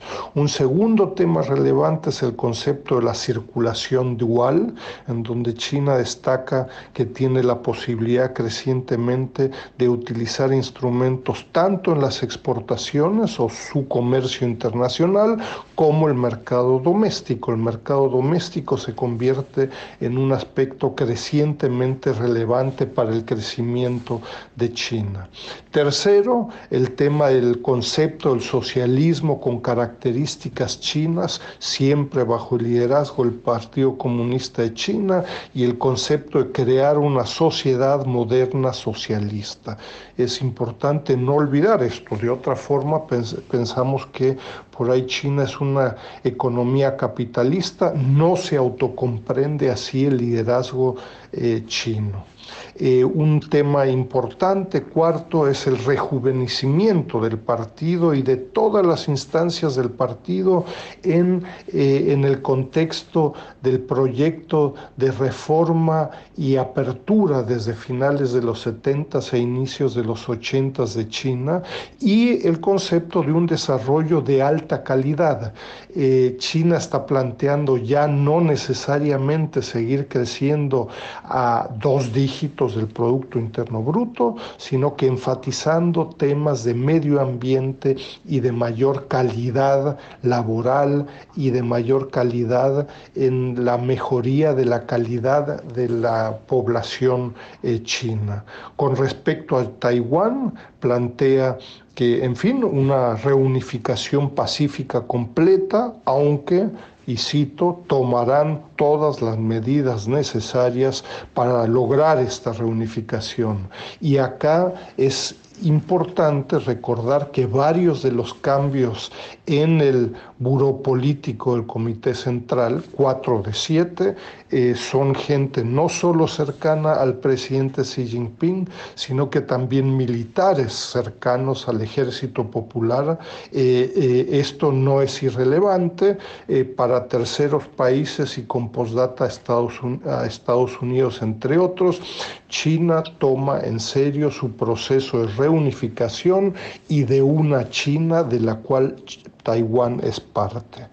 Séptimo punto, y con postdata a Estados Unidos, aunque en la inauguración eh, no se menciona en ningún caso a Estados Unidos, pero eh, China y Xi Jinping habló explícitamente de no permitir un bullying internacional, no va a permitir eh, dejarse intimidar y no al proteccionismo léase de Estados Unidos. Y un último tema que me parece relevante es el tema de la autosuficiencia tecnológica. Varios de los nuevos delegados en el buró político de 24 miembros están vinculados eh, a la ciencia y tecnología. Por cierto, este buró político por primera vez en dos décadas no tiene ninguna mujer, pero en aras de buscar la autosuficiencia política ante también medidas de Estados Unidos de restringir y controlar las exportaciones de alta tecnología y particularmente de chips y semiconductores, eh, China redoblará sus esfuerzos para lograr una creciente autosuficiencia tecnológica. Habrá que ver si esto se logra. Eh, termino con mi comentario recordando que, en fin, apenas el 14 de octubre, hace menos de 10 días, Estados Unidos publicó tardíamente eh, su documento sobre estrategias eh, de seguridad nacional con la postdata múltiple, en este caso sí dirigido a China, ¿no? como su enemigo en el corto, mediano y largo plazo, eh, y todo indica a que, nos, a que en el corto, mediano y largo plazo eh, eh, el, enfrentamiento y la confrontación entre Estados Unidos y China continuará a todos los niveles, no solo el tema eh, comercial y económico, sino que como lo vivimos en agosto del 2022, hace un par de semanas, con la visita de Nancy Pelosi a Taiwán, un rápido escalamiento, incluso en el ámbito militar, entre las dos economías más grandes del mundo. Muchas gracias de nuevo y un querido saludo a todos los radioescuchas. Muchas gracias al doctor, muchas gracias al doctor eh, Enrique Dussel Peters. Eh, vamos a dar lectura a la introducción de esta nota. El Partido Comunista Chino celebró, como ya escuchamos, eh, su vigésimo congreso y el término el, presidente Xi Jinping por un tercer periodo en el cargo. En la sesión plenaria, el nuevo Comité Central del Partido Comunista decidió que continúe como líder por otros cinco años. Durante la semana, el Congreso del Partido Comunista modificó su constitución para plasmar de forma más contundente la ideología de Xi Jinping, quien agradeció la confianza y prometió trabajar con diligencia en el cumplimiento de sus deberes. China, dijo, no puede desarrollarse sin el mundo y el mundo también necesita China. Eso lo dijo el presidente Xi Jinping. También comentó que tras más de 40 años de esfuerzos incansables hacia la reforma y la apertura, China ha creado dos milagros, el rápido desarrollo económico y la estabilidad social a largo plazo. El presidente chino también presentó a cuatro nuevos miembros del Comité Permanente del Politburó. Se trata de algunos de sus aliados más cercanos a la cúpula del poder del gobernante Partido Comunista. El Partido Comunista de China presentó a siete integrantes también de su comité central, que está formado completamente por hombres y encabezado por Xi Jinping. Es la primera vez en 25 años que no cuenta con ninguna mujer en el politburo del partido. Tras la decisión del Partido Comunista de conceder otro periodo en el cargo a Xi Jinping, los gobernadores de Rusia y Corea del Norte felicitaron, los presidentes felicitaron al presidente chino. El presidente ruso Vladimir Putin fue el primer mandatario en felicitarlo. De acuerdo con un comunicado del Kremlin, Putin dijo estar encantado de continuar el diálogo constructivo y de estrecho trabajo común para reforzar las relaciones de colaboración global y de cooperación estratégica entre ambos países. Bien, pues vamos a tener un análisis acerca de lo ocurrido esta semana pasada, el fin de semana también, y por supuesto la figura de Xi Jinping como presidente de la República Popular China, su mandato de una década y la celebración de este vigésimo Congreso Nacional del Partido Comunista. Nos acompaña la doctora Priscila Magaña, investigadora postdoctoral en la Facultad de Ciencias Políticas y Sociales de la UNAM, es profesora en la Universidad Iberoamericana Campus Ciudad de México, doctora en Relaciones Internacionales, maestra en estudios de Asia y África con especialidad en China. Doctora Priscila Magaña, gracias por estar esta mañana. Muy buenos días y bienvenida. Muy buenos días a todos. Muchísimas gracias por este espacio y aquí estoy. Gracias, doctora. Eh, cuéntenos cómo observa, cómo observó este fin de semana y cómo observa todo lo que hay alrededor de esta, de esta figura que se prolongará cinco años más en el poder. Analizar el, el Congreso Nacional del Partido Comunista es equiparable a lo que en México, por ejemplo, podríamos observar en periodos de elección presidencial. Cuando este Congreso Nacional del Partido Comunista Chino debemos considerar que la gobernanza en China eh, es un reflejo de esta noción del sistema político que podemos equiparar a un sistema partido.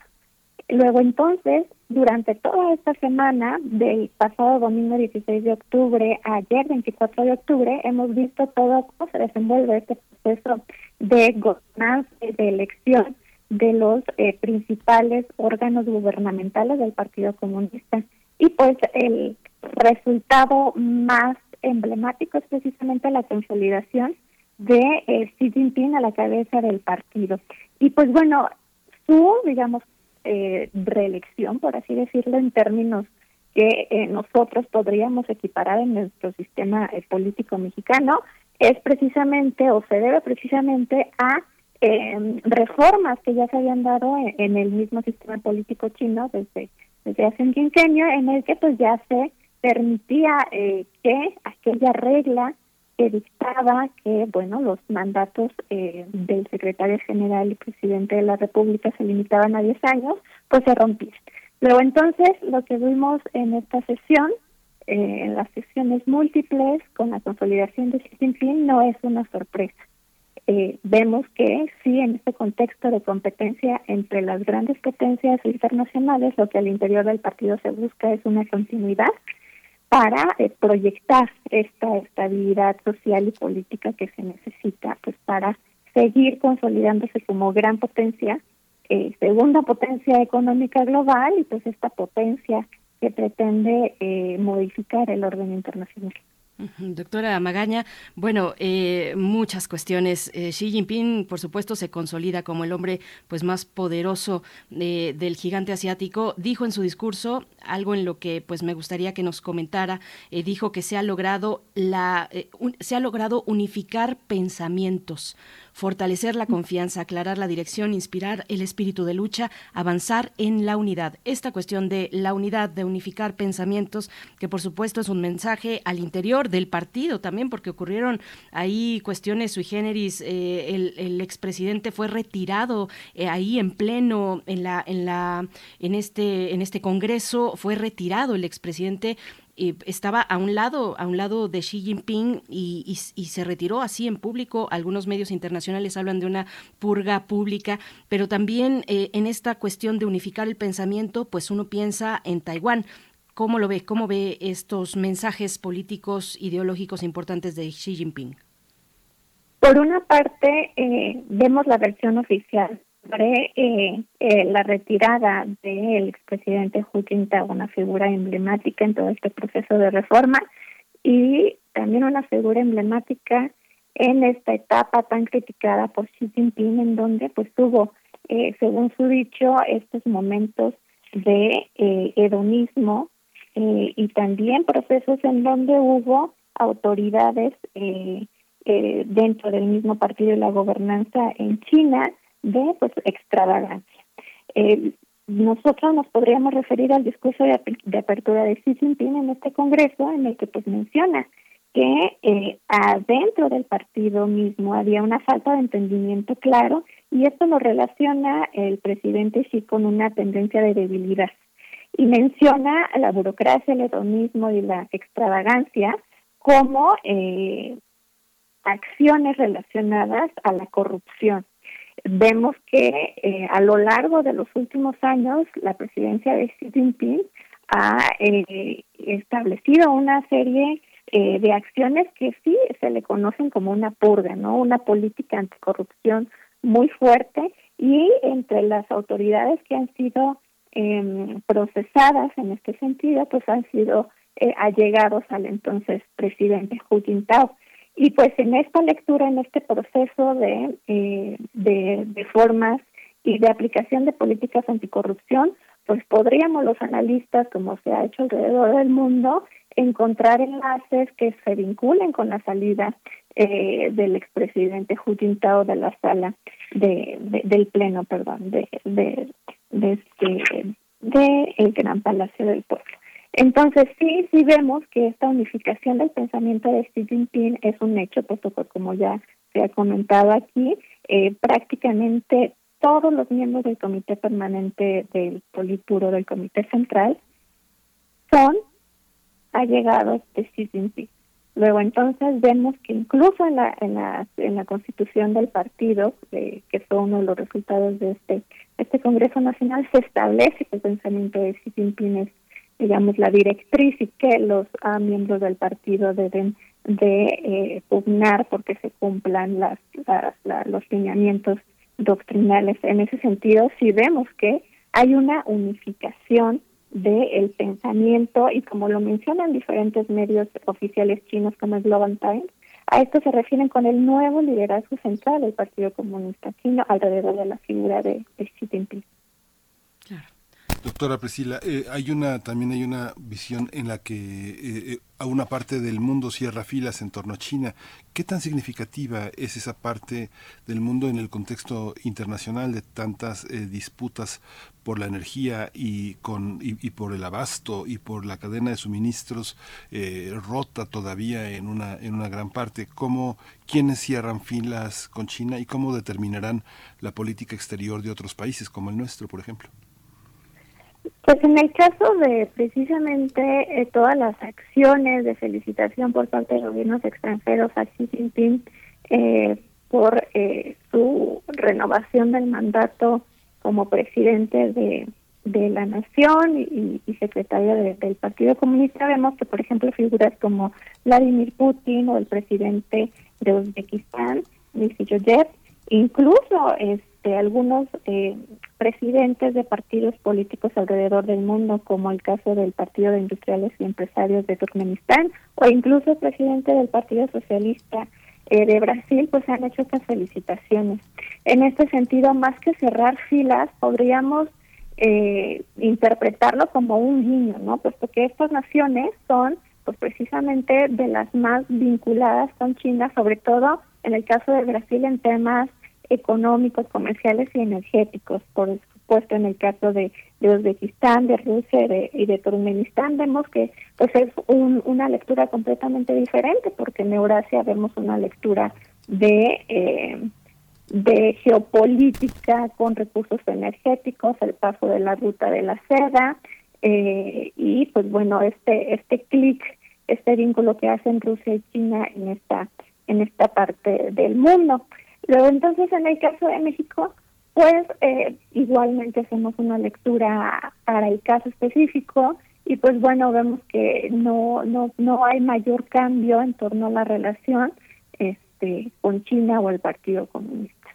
Doctora Magaña, bueno, decir que eh, se aboga por un país socialista, eh, socialista, se mantiene, por supuesto, en esa línea, un país socialista moderno con características chinas. Esto en el ámbito internacional, ¿cómo, cómo, cómo lo lee usted? ¿Cuáles son los mensajes ahí para Estados Unidos? El mensaje también para los independentistas de Taiwán, ¿cómo lo, cómo lo lee?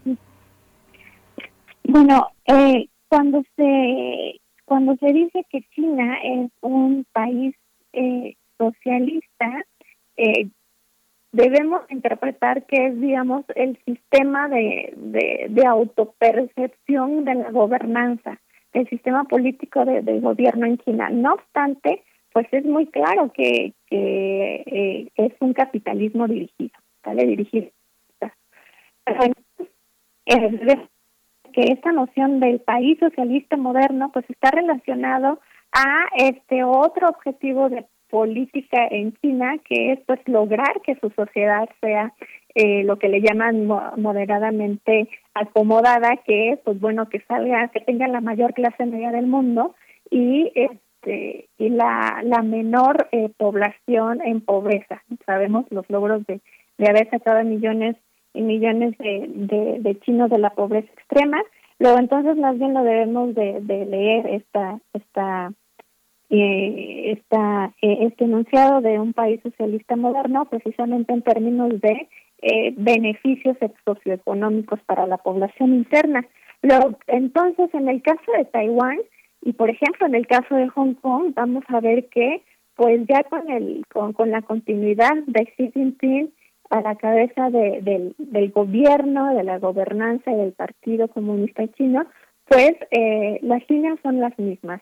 Las políticas prácticamente seguirán siendo eh, la reproducción de lo que ya hemos visto hasta entonces. En el caso de Hong Kong, pues ya hemos analizado esto en anteriores ocasiones, pues sí va a haber un recrudecimiento de la postura eh, del gobierno del Partido Comunista en el sentido de, pues bueno, ir incorporando eh, política y socialmente a Hong Kong y a la comunidad hongkonesa pues al sistema político chino, ¿no? Eh, legalmente eh, está allí, eh, está conforme a derecho internacional, pero el reto será en esta integración cultural, eh, que es precisamente lo que hemos visto como causa del choque entre entre las manifestaciones prodemocráticas en Hong Kong y eh, las políticas de reintegración eh, de Hong Kong del gobierno chino.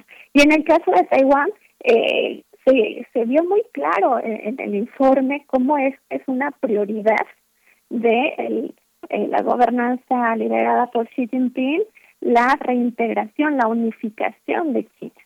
Eh, y como se menciona de manera pacífica, ¿no? Entonces vamos a seguir viendo estas tensiones con Estados Unidos, estas tensiones con el con el sistema de gobernanza de Taiwán y precisamente esto lo podemos ligar con los famosos el sistema eh, de valores de China a diferencia del sistema de valores universales que Occidente defiende y pregona, ¿no? En el caso de China se dice no hay valores universales, lo que promovemos en China, se dice desde el Partido Comunista, pues son valores compartidos por la humanidad. ¿Y cuáles son esos valores? Eh, eh, se interpreta desde China como paz, desarrollo, equidad, justicia, democracia y libertad. Sus nociones de estos conceptos, ¿no? Pero aquí resalta una cosa bien importante que es la equidad y la justicia. Ellos en el dentro del informe y, y los diferentes notas que reportan los medios oficiales en China sobre este Congreso, pues se resalta que eh, hay, hay principal énfasis en la equidad y la justicia. Entonces esto lo vemos muy relacionado con este otro concepto que, que mencionábamos antes de lograr pues una una comunidad socialista económicamente eh, más fructífera para la sociedad, pero a mí me llama la atención cómo la equidad y la justicia también se relaciona con esta competencia con Estados Unidos por el reordenamiento internacional. Y pues bueno, esta exacerbación de eh, la política exterior de China de gran potencia en la que sí hay una franca competitividad con Estados Unidos, ¿no? Entonces esta equidad y esta justicia también debe ser leída en este análisis de eh, las estrategias geopolíticas de China hacia Estados Unidos y sus aliados, pues para mantener este eh, derecho de las otras potencias, digo otras potencias no occidentales como en el caso de China, pues bueno, de también tener este derecho de construcción o de construcción y reconstrucción del orden internacional.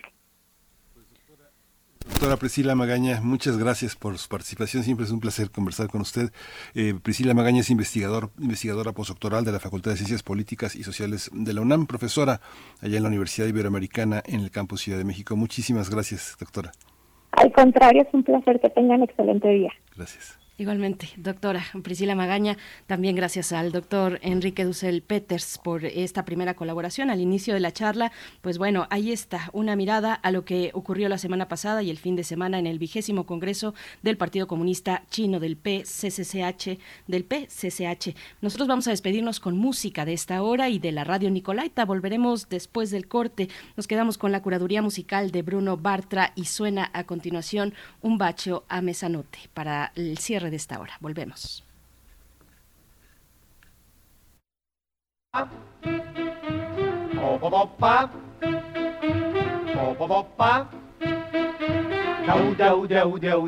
Ti fidare d'un bacio a mezzanotte, se c'è la luna non ti fidare, perché perché la luna a mezzanotte riesce sempre a farti innamorare, non ti fidare di stelle galeotte che invitano a volersi amare. Mezzanotte per amare, mezzanotte per sognar fantastica. Ma come farò senza più amare? Ma come farò senza baciare? Ma come farò a non farmi tentare? Luna, luna tu, non mi guardare, luna, luna tu, non curiosare, luna, luna tu, non farla sentinella. Ogni stella in ciel parla al mio cuore, ogni stella in ciel parla d'amor, ogni stella in ciel sarà la mia stella. Mezzanotte per amare, mezzanotte per sognar fantastica. Non ti fidare Ma come d'un bacio a mezzanotte, senza baciare, se c'è la luna non ti fidare. Perché, perché la luna, a mezzanotte non curiosare, riesce sempre a farti innamorare. Non ti fidare di stelle galeotte, parla d'amor, che invitano a volersi amare. Mezzanotte per amare, mezzanotte per sognare, fantastica.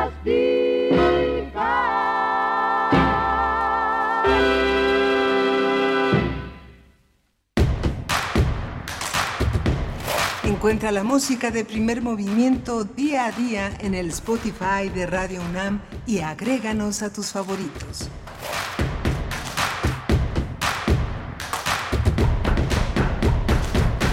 Info Ciudad de México presenta Voces por la Transparencia, en la voz de Edwin Meraz Ángeles, Auditor Superior de la Ciudad de México. La transparencia y la rendición de cuentas son pilares del sistema democrático de la Ciudad de México. Por ello, la Auditoría Superior tiene el encargo de revisar el debido ejercicio de los recursos bajo los principios de imparcialidad, legalidad, confiabilidad, eficacia y eficiencia.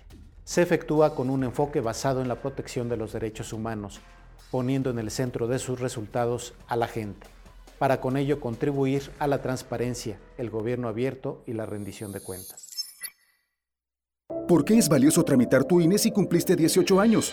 Porque es muy importante que mis valores se vean reflejados en las decisiones de mi país. Porque por fin mi voz va a contar. Porque ya es tiempo de tomar mis propias decisiones. Ya puedo tomar decisiones, ya puedo votar. Así empecé mi cumpleaños, yendo por mi INE. Si ya cumpliste 18 años, ve al módulo del INE y tramita tu credencial. Haz tu cita en INE.mx o llama a INETEL 804-33-2000.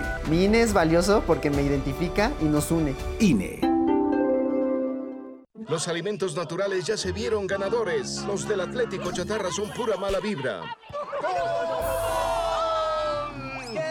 Este partido se pone chatarra.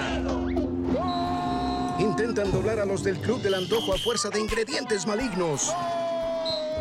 Los alimentos saludables son nuestros héroes salvadores. Recuerda revisar el etiquetado, haz ejercicio todos los días y disfruta de gran salud. Come como nosotras y ponte saludable. Pura vitamina.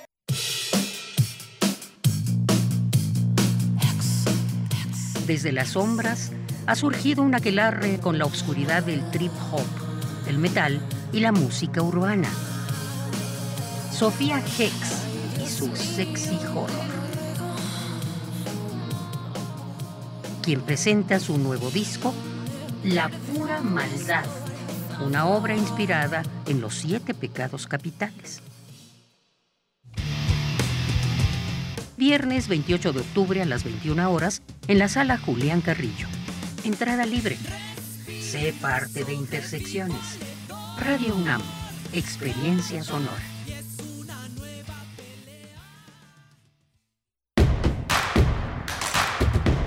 Síguenos en redes sociales. Encuéntranos en Facebook como Primer Movimiento y en Twitter como arroba PMovimiento.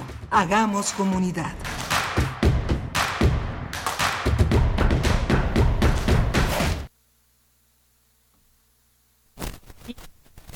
Por acá, aquí estoy, aquí estoy, ya estamos de vuelta con ustedes. Muy buenos días. Nuestra tercera hora de transmisión en este lunes 24 de octubre. Son las 9 con 3 minutos de la mañana, ya con una mañana desde Ciudad de México soleada, pues empieza, el cielo está, está claro, eh, pues ha estado así un poco complicado el tema climático, la cuestión climática, de pronto con lluvias muy fuertes y otras con un calor pues bastante eh, insoportable, al menos en la capital del país, pero no podemos decir nada desde acá porque hay otros, otros estados de la República donde en verdad que les llega el calor fuerte. Ayer, ayer estuvo sintiéndose bastante fuerte, intenso el calor en, en Ciudad de México. Bueno, desde acá les saludamos todo el equipo en sus puestos, Rodrigo Aguilar en la producción ejecutiva, Violeta Berber en la asistencia de producción. Hoy está Andrés Ramírez en la consola, en los controles técnicos, Tamara Quiroz en redes sociales y Miguel Ángel Quemain en la conducción de primer movimiento. Miguel Ángel, buen día. Hola Berenice, buenos días, buenos días a todos nuestros radioescuchas. Eh, eh, estamos en esta en esta emisión de Primer Movimiento con una con una idea muy interesante sobre China que acabamos de que acabamos de pasar y que tiene que ver con pues el nuevo orden, el nuevo orden que tratan de imponer una, una nueva manera de instalarse en el siglo XXI, no inédita, pero sí con matices eh, de análisis muy interesantes que nuestros colaboradores, por fortuna, nos ponen eh, en alerta sobre muchos de los procesos que tienen que ver con nuestro futuro, incluido, incluido los países de América Latina. Sí, cerraba la doctora Priscila Magaña hace un momento hablando de esta idea de equidad, equidad y libertad, pero equidad pues no vemos que se traduzca en, en, equidad de género, si me lo permiten, porque pues el comité permanente eh, que está integrado por siete miembros, el comité permanente pues son siete personas, que son siete hombres en realidad, incluido por supuesto el presidente Xi Jinping. Eh, eh este comité pues conforma a los hombres eh, o reúne a los hombres más poderosos de China. Tres de ellos pues ya eh, se, se, religen en el cargo, fueron reelectos una vez más. Eh, se trata de Xi Jinping, pero también el director de la Oficina de Investigación Política del Comité Central, igualmente el secretario para la Comisión Disciplinaria quien lleva a cabo los trabajos de anticorrupción, los trabajos anticorrupción. Y bueno, ellos tres fueron reelectos y se integran cuatro, cuatro miembros eh, que son el director de la Oficina General del Partido Comunista y los secretarios generales también del Partido Comunista en las eh, regiones de, bueno, en, en, en Beijing, en Shanghai y también en Guangdong. Son los siete hombres más poderosos de China todos ellos hombres, repito, y bueno, pues sí, con Xi Jinping, el presidente, con eh, pues en un rol fundamental, central, eh, es, un rol que ha dicho será pacífico, de unificación, pero no dejan de lado pues también eh, que, que si no se resuelven las cuestiones a través de una manera pacífica, pues China puede responder. Es lo que, lo que se ha dicho, entre muchas cosas, muy interesante este Congreso de el Partido Comunista Chino, el vigésimo congreso que tuvo lugar la semana pasada y el fin de semana, Miguel Ángel. Uh -huh. Pero en realidad la, las mujeres en la, en, a lo largo de la, de la, del siglo XX en China nunca tuvieron un lugar eh, preeminente, uh -huh. siempre fue un lugar eh, postergado.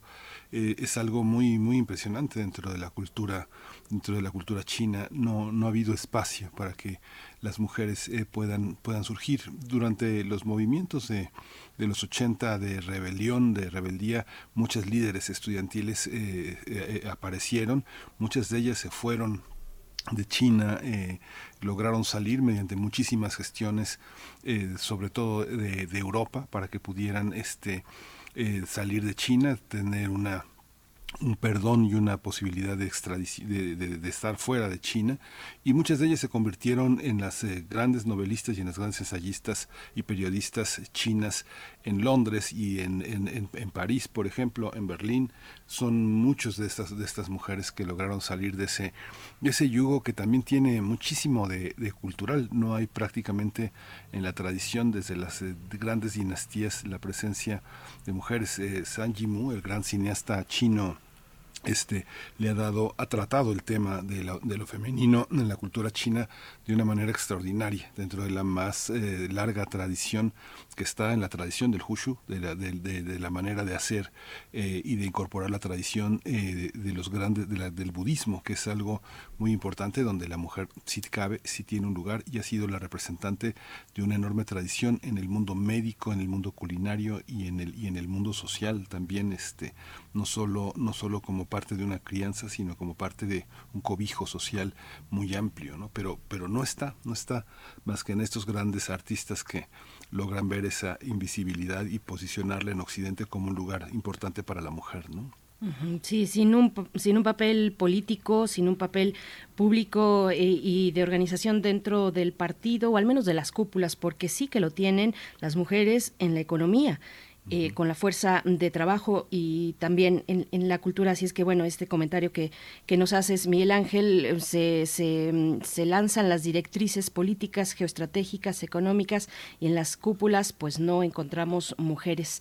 Y mucho menos en este muy cerrado comité permanente con estos siete miembros, pues ahí están, eh, de la más eh, cercanos, pues de la mayor confianza para el presidente Xi Jinping, estos otros seis miembros, cuatro de ellos nuevos pues bueno, nosotros vamos a, bueno, también a leer sus comentarios en redes sociales. Por acá Rosy Laura nos desea un buen inicio de semana con poesía necesaria. donde más nos dice? Pues en primer movimiento. Rosy Laura, muchas gracias. Alfonso de Alba Arcos, con respecto a nuestro tema inicial que hablábamos de energía y vivienda, dice, según tengo entendido, 15 metros cuadrados de celdas solares instalados en la azotea de una vivienda unifamiliar donde habitan cinco personas son suficientes para que el recibo de luz llegue en ceros varios bimestres al año. ¿Será cierto? Nos dice Alfonso de Alba Arcos. También por acá dice Daniel Manzano que va un abrazo para el equipo y dice, creo que una parte de recursos económicos importantes para poner calentadores solares en domicilios puede ser retirarles los recursos económicos a los cárteles políticos, dice Daniel Manzano, refiriéndose a los llamados, dice, partidos políticos, pero él le pone cárteles políticos. Es la propuesta de Daniel Manzano. Eh, gracias, Marti. También Martis, que está por acá en redes sociales y presumiendo un poco que estuvo el fin de semana en Jonotla, en la Sierra, Sierra Norte de Puebla, comiendo molotes, eh, talloyos. Bueno, nos manda saludos y una excelente semana nos desea para todos. Eh, también Franz Cafe nos comenta, los migrantes tienen derecho a migrar a los países que destruyen sus países para robarse el petróleo o para impedir que decidan su futuro. Es el comentario de Franz Café sobre estos nuevos, pues este estos, estos acuerdos, estos lineamientos que fueron publicados o, bueno, puestos en marcha el pasado 11 de octubre con cuestiones migratorias. No solamente se tocaron cuestiones migratorias de personas, sino también de tráfico de armas, de tráfico de fentanilo, eh, tráfico naturalmente de personas eh, y de la seguridad compartida para agilizar el comercio bilateral entre México y Estados Unidos. Bueno, pues ahí nos comenta esta cuestión Franz Café y nosotros tenemos por delante una hora interesante todavía, Miguel Ángel. Sí, todavía va a haber, eh, este, tenemos una, una, una, larga conversación en torno eh, en la, a la mesa del día después de la poesía necesaria que va a consistir fundamentalmente en tratar de, eh, de entender el Coloquio Internacional de Estudios de Género en su vigésimo novena edición, Miguel Ángel, y vamos a tener a la doctora Marisa Belausteguigoitia, directora del CIEG. El CIEG es el, eh, el, el, el, pues quien, quien organiza, por supuesto, este Coloquio Internacional de Estudios de Género. Estará su directora Marisa Belausteguigoitia y también Alejandra Collado, investigadora postdoctoral en el CIEG. Viene muy interesante, sí. un coloquio que han decidido titular como Cuerpos de Agua, Lenguajes flujos y luchas en los archipiélagos feministas. Corre del 26 al 28 de octubre, es decir, miércoles, jueves y viernes de esta semana, Miguel Ángel. Sí, y bueno, te la, te la dejo así en interrogación para ti porque me imagino que va a ser muy difícil sustraerte a toda la serie de mesas. Hay muchos temas sí.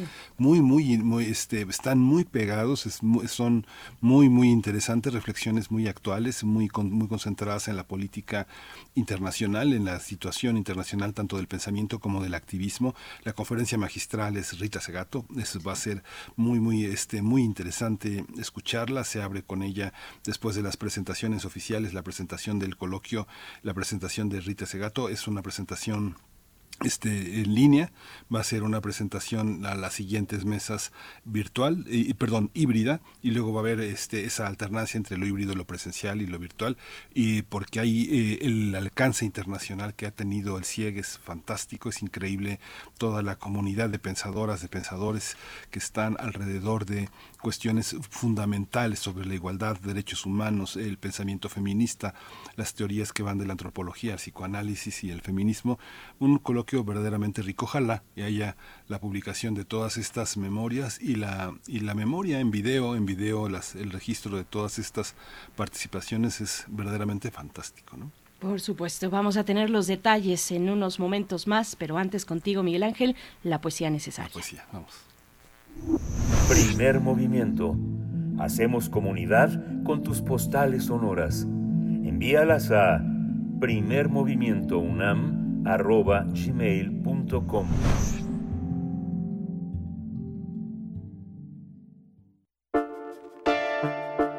Es hora de Poesía Necesaria. La poesía necesaria está dedicada a la, a la- al arte, a la poesía de Pura López Colomé. Mañana, mañana martes, eh, eh, eh, perdón, el martes 8, el martes 8 de noviembre en la sala Manuel M. Ponce del Palacio de Bellas Artes a las 19 horas se le va a hacer un homenaje, un homenaje nacional a Pura López Colomé, traductora, una mujer fundamental en la literatura mexicana. Ella nació en 1952, es traductora, es poeta, eh, ha colaborado prácticamente en todas las publicaciones serias y rigurosas sobre, sobre poesía, sobre literatura. Ha sido una traductora de fundamentalmente del inglés. En, hace muchos años ya obtuvo el Premio Nacional Alfonso Reyes de Ensayo por Diálogo Socrático en Alfonso Reyes. Después el Premio Nacional de Traducción de Poesía por Isla de Estaciones. Decimos Gini, el poeta irlandés que tuvo el Premio Nobel. Y en 2007 compartió el Premio Villarrutia eh, con Elsa Cross por Santo y Seña. Vamos a acompañarla con la música de la Rita Mitsuko, este grupo francés con Marcia Baila. Dice Arúspice. He vuelto a soñarme en aquel tubo de paredes lisas, obra magna en cuyo fondo me adentraba en compañía de mí, vaya con Dios, allá a lo lejos. Ahora caigo en la vigilia, en la cuenta de que nunca hemos salido, tal como llegué a pensarlo, que esos rostros que entonces, oh, la infancia, creímos deformes reflejos sobre el metal cóncavo de un muro, eran sólo destilado por venir. Hubo una vez una soga que alguien nos lanzó, y alimentos que devoramos sin saborear siquiera. Hubo una vez el último mendrugo acariciando el paladar enloquecido, y sobre todo hubo palabras rebotando, ellas sí tocando la lejana orilla de la luz. Se asomaban y volvían, gracia fiel, vaivén tan intocable, nuestro. Soñé también la eternidad a las criaturas vivas dentro y fuera de sus meandros, sin paredes tubulares, promisorias letanías retumbando entre los mientras y durantes. Muy cerca de la superficie de esta niebla, esta fortuna yace. Quise salvarme en esos seres intocables. Nomen est ornen. Canturreaban para entonces. Ornen es nomen.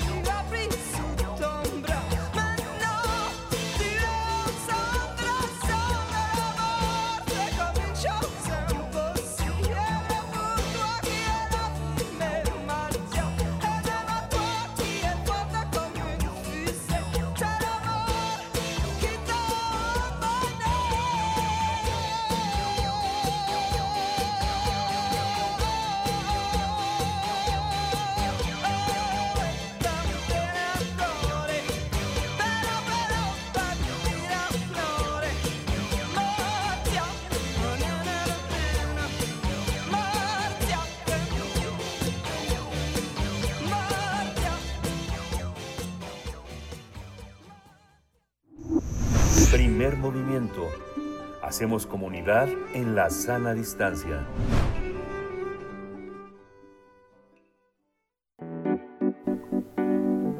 La mesa del día. El Centro de Investigaciones y Estudios de Género, el CIEG, así como otras dependencias universitarias, convocan a docentes, investigadores, activistas y estudiantes a participar en el 29 Coloquio Internacional de Estudios de Género que lleva por nombre Cuerpos de Agua, Lenguajes, Flujos y Luchas en los Archipiélagos Feministas. Esta edición del coloquio propone analizar la centralidad del agua como elemento vital, como núcleo político, estético y filosófico, así como incentivo pedagógico y generador de políticas públicas.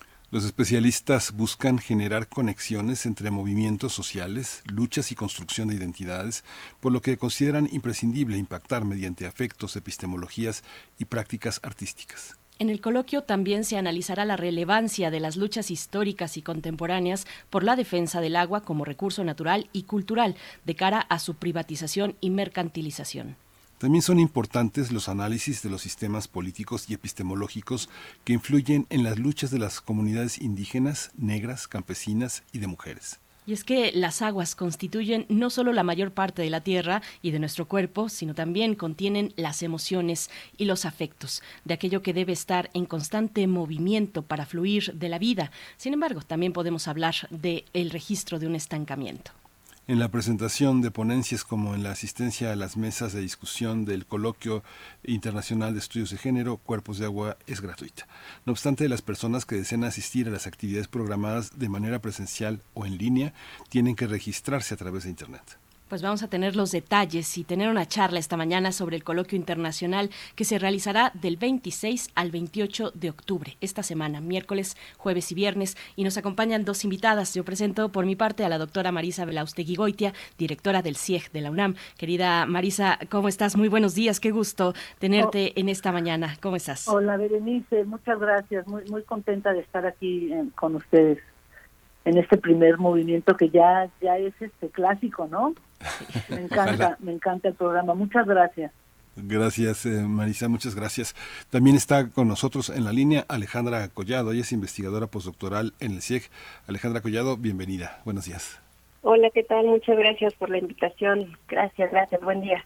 Buen día a ambas. Pues qué felicidad llegar a este momento después de tanto trabajo, de tanto eh, pensar y revisar y reflexionar sobre hacia dónde tiene que indicar un coloquio eh, y dirigirse un coloquio como este tan importante para, para la comunidad dentro y fuera de la UNAM. Doctora Belaustegui Goitia, te pregunto, bueno, el agua, sus propiedades físicas, pero también simbólicas, incluso estéticas. Sí. Las luchas que en su entorno se configuran, están, está el agua al centro de esta edición 29 del coloquio. ¿Por qué es sí. así? Cuéntanos, ¿cómo llegaron ahí? Lo primero es, eh, llegamos ahí porque hay un decir que estamos en la cuarta, la cuarta ola, en realidad los oleajes se confunden y no puedes contar una, dos, tres, cuatro, ¿no? Hay un trabajo muy muy importante que hemos hecho en el CIEC, la doctora Chaparro, entre otras, hemos metido mucha eh, mucha reflexión y muchas prácticas a todos los torbellinos en los que estamos ahora, ¿no? Podemos decir que, que la UNAM y todas las universidades públicas, por lo menos de la Ciudad de México, pero globalmente están metidas en una suerte de activismo, que es un activismo de maremotos y de torbellinos.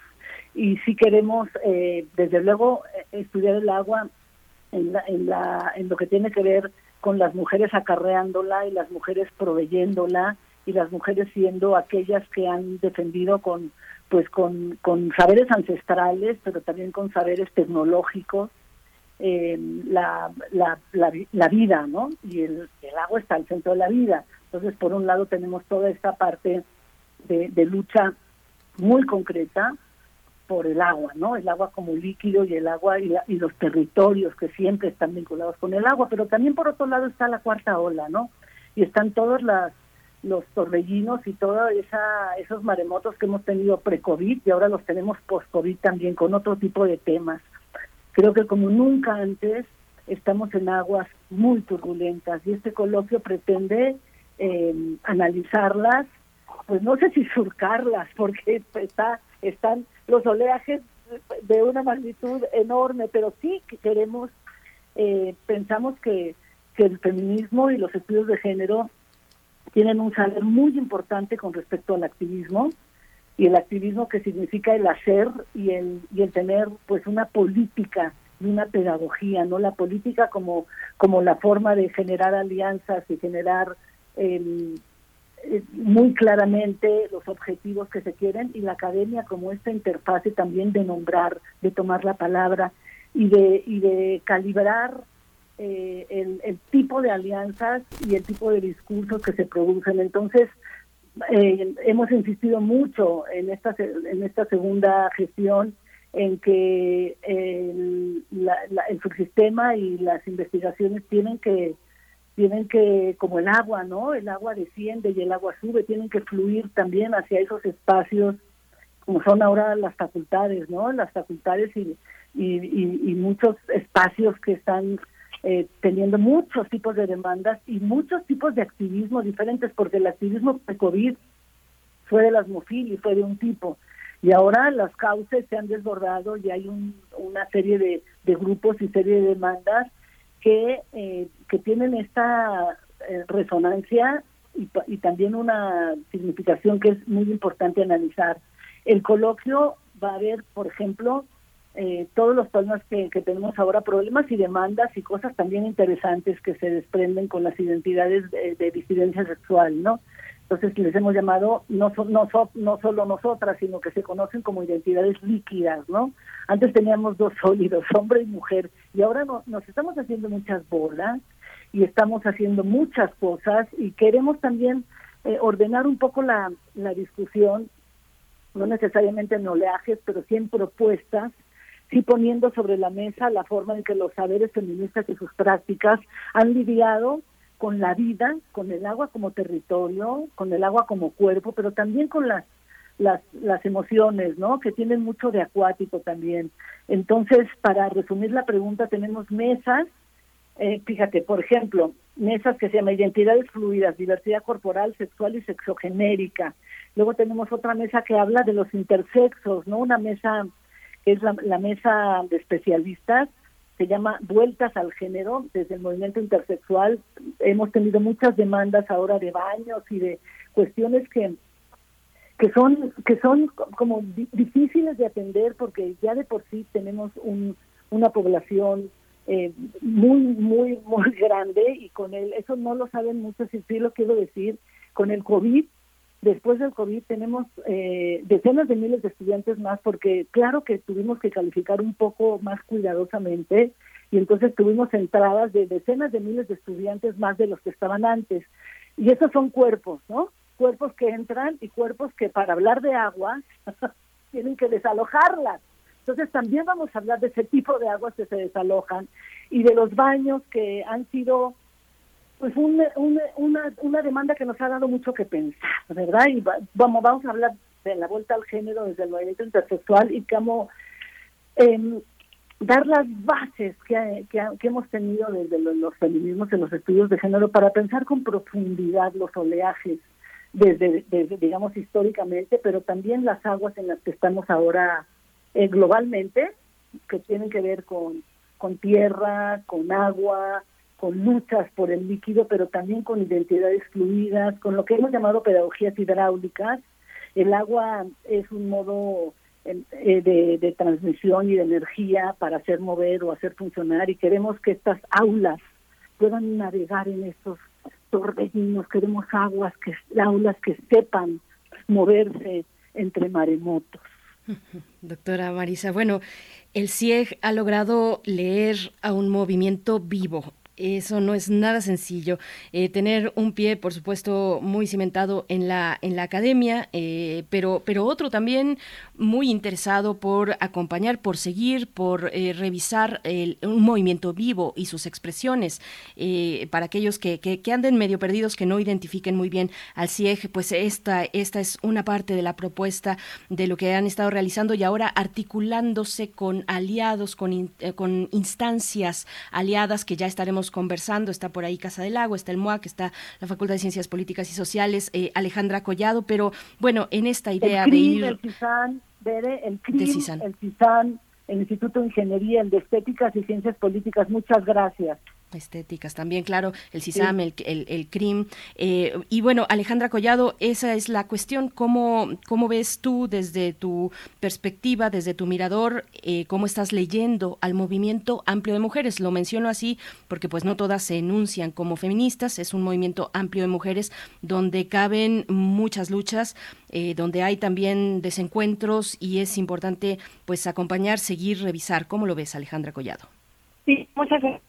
Pues justamente lo que queremos con este coloquio, además en continuidad, pues primero con el trabajo del CIEC, ¿no? Que es pues como este semillero justamente, ¿no? Como como de conocimiento, como de debate, ¿no? Como de activismos, de, de, de tomar en cuenta las distintas experiencias, ¿no? Y las distintas formas de existir de los feminismos, ¿no? Como que justamente la temática del coloquio apunta, ¿no? A la flexibilidad, a la fluidez, ¿no? A, a, a no quedarnos con conceptos este cuadrados y cerrados como si no pudieran transformarse, ¿no? Entonces, mucho de lo que se apunta y que bueno, es la visión que yo también comparto, ¿no? Eh, en continuidad también con este trabajo que se realiza en el CIEC desde hace 30 años, que por cierto, pues ahí también está este enfocado y centrado, ¿no? Digamos, este coloquio es un poquito también una una forma de, de culminar también todo este trabajo que se ha realizado a lo largo de este año, en que justamente queremos conjuntar el tema, ¿no? De cómo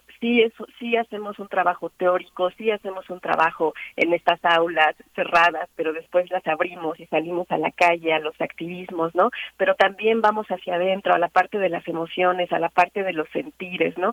Y a la parte de reconocer todos los saberes, ¿no? No nada más los académicos y los conceptuales, ¿no? Sino todos esos saberes de vida, de transitar por las calles, ¿no? De, de las migraciones, ¿no?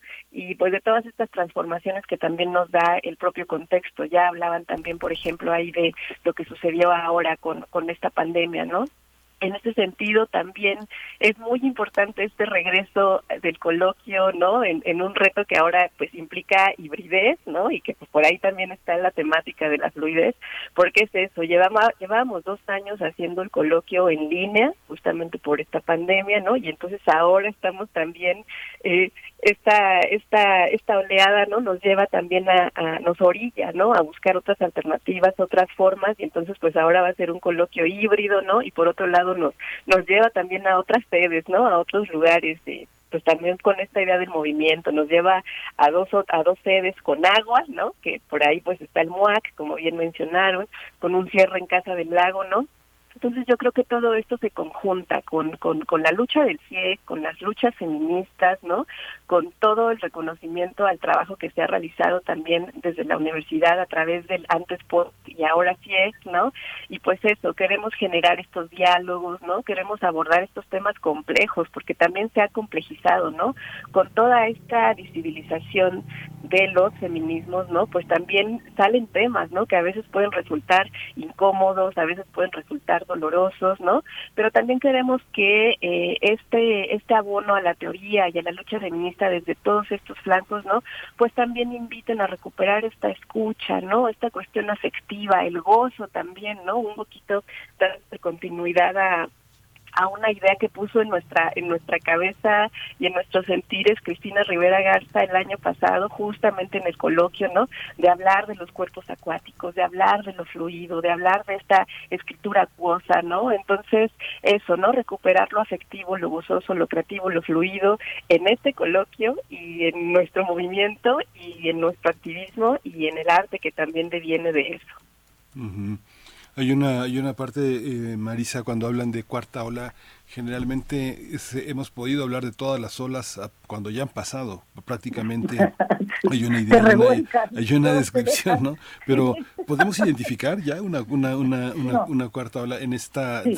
en esta separación a veces tan radical entre pensar la teoría y tratar de entender las acciones, el mundo, el mundo del activismo que a veces se resiste tanto a, a aceptarse en las etiquetas académicas. ¿Cómo, cómo estamos y, en y ese también también la academia resiste al activismo eh son son es, es una son oleajes de diferente calibre pero se resisten unos a otros la academia yo me acuerdo una vez que alguien me quiso insultar horrible y me dijo tú tú tú eres una activista y eso fue en la UNAM o sea el término activismo para la academia eh, te- te- es, es oneroso si te identifican solo como activista. Y en la en el activismo ser académico es un poquito traicionar a esa fruición como la del agua, ¿no? De irrumpir, como si la academia estuviera siempre pisando cáscaras de huevo, ¿no? Y, y la UNAM es muchas cosas, ¿no? La UNAM tiene una academia muy, muy potente, una academia que también está impulsada a nombrar, está desde luego impulsada a nombrar, pero también a actuar. Y un activismo que lo que hace no es tanto nombrar, sino irrumpir. Y lo nuestro, lo nuestro, nuestro cometido es una academia activada y un activismo que también se analice, un activismo que también se critique, porque normalmente los activismos irrumpen, ¿no? Lo vimos con el coloquio pasado, estudiamos el, el fuego, lo anterior al agua, ¿no? O lo, o lo opuesto al agua, que es esa, esa rabia, esa rabia, ese ruido, y, y, nos preguntamos de qué forma tenemos que intervenir, y tenemos estas furias otra vez ahora, ¿no? Estos oleajes, este, nos amanecimos con un con un problema en el CCH Sur, una violación y hubo todo una e- e- exabrupto de destrucción de la de la dirección y esas son las cosas que, que es como si hubiera venido un maremoto, ¿no? Eh, queremos muy claramente crear una academia que revise muy bien y que revise históricamente, pero que también revise interdisciplinariamente las formas en que en que hemos contendido históricamente con problemas como los que tenemos ahora eh, enfrente, ¿no? En, en nuestras narices. En la academia debe ser una academia que se active, institutos, centros, todos tenemos que estar mirando a la forma en que eh, psicología, filosofía, eh, ciencias políticas están pues siendo eh, fluidamente in and out, intervenidos por diferentes grupos, diferentes activismos que tenemos que entender. Este coloquio está enfocado, como el coloquio anterior, a ponernos en fase con lo que está sucediendo. Y lo que está sucediendo son ter- torbellinos, terremotos, pero también hay estelas de saber. O sea, cada ola deja una estela y en la universidad tenemos mucha experiencia y, y los estudios de género y los feminismos, como han sido tan eh, interruptores y irrumpidores, en, o sea, las cosas no se nos han dado, ¿no? Las cosas las hemos tenido que pelear. Entonces sabemos qué significa un activismo que irrumpe y interrumpe, pero también sabemos una academia que nombra, que da la palabra, que escucha. Y aquí en esa interfaz entre interrumpir, irrumpir y nombrar, estamos creando un coloquio, no solo un coloquio, sino una gestión, un modo de ser que entienda los activismos, que los escuche, pero que también eh, intervenga, intervenga poniendo nombres, reconociendo estelas, reconociendo los grupos que están como desde una forma eh, propositiva, aunque aunque agresiva, contribuyendo a, a nuestras instancias y nuestros procesos democráticos y los que los que están eh, desmedidos de rabia y, y con, con otros propósitos que también es importante entender, pero es importante enfrentar. Las, las feministas nos hemos enfrentado, hemos diluido, eh, hemos irrumpido, hemos interrumpido, hemos nombrado, hemos nos hemos constituido en alianzas y creo que tenemos muchas capacidades de entrar a este momento tan difícil, tan desconcertante, tan absolutamente doloroso en el que está nuestra universidad y otras universidades. Y el agua, el agua entra y destruye, ¿no? De repente un maremoto te deja, pero, pero construye también. Y las olas del feminismo han sido siempre olas, estas cuatro que mencionamos, que han tenido sentido. Y si han empujado algo agresivamente, ha tenido un sentido, ha tenido un objetivo, ha tenido a veces una rabia que, eh, que desborda, pero que se recoge rápidamente en traducción de planteamientos y en, y en peticiones, ¿no? Que, que son posibles. Si estamos enfrente de, de peticiones imposibles y de marejadas que nada más nos rompen, sí tenemos que ver qué está pasando, aliarnos, poner nuestras mejores experiencias enfrente y, ver de qué forma se plantean las preguntas que hay que hacer y cómo proporcionamos las soluciones. Entonces, el coloquio anterior y toda la, celebración que hemos tenido de estos 30 años, como muy bien lo dijo Alejandra, trabajamos mucho en diferentes foros, triangulamos, le llamamos triángulo, triangulamos saberes, trabajamos con activistas jóvenes, trabajamos con las con las activistas de cuño, ¿no? Las activistas originarias y, y lo que más nos interesa es generar estas alianzas para entender el tipo de marejadas que estamos teniendo y cómo cómo cómo las aumentamos si es necesario y si van a un fin que es un fin sí que tiene su agresividad pero que tiene puntos que son solucionables y que son eh, enunciables y traducibles y cuáles son las otras no y que y quiero decir que para eso nos va a ayudar muchísimo Rita Laura Segato que ha trabajado mucho en entre maremotos y marejadas. No no no ha trabajado directamente el agua pero sí ha trabajado eh, con poblaciones que han tenido eh, pues que aliarse para buscar el líquido y también han tenido que aliarse para enfrentar eh, y, y, y- engordar activismos propositivos. Rita Laura nos va a hablar de algo, nos va, nos va a dar una conferencia magistral que se llama Nada detiene al agua, pensando desde acá y haciéndolo saber. Va a ser una conferencia magistral y le vamos a, a dar un premio, un premio, fíjense, eh, de Denise y Miguel Ángel. Vamos a un premio justamente porque ella ha sabido activar el conocimiento y ha hecho algo, y de eso nos va a hablar, que es muy importante, que es tomar la palabra y nombrar. Nombrar las acciones activistas que han tenido como resultado el empujar una medida y un objetivo y, eh, y expandirlas como semillas.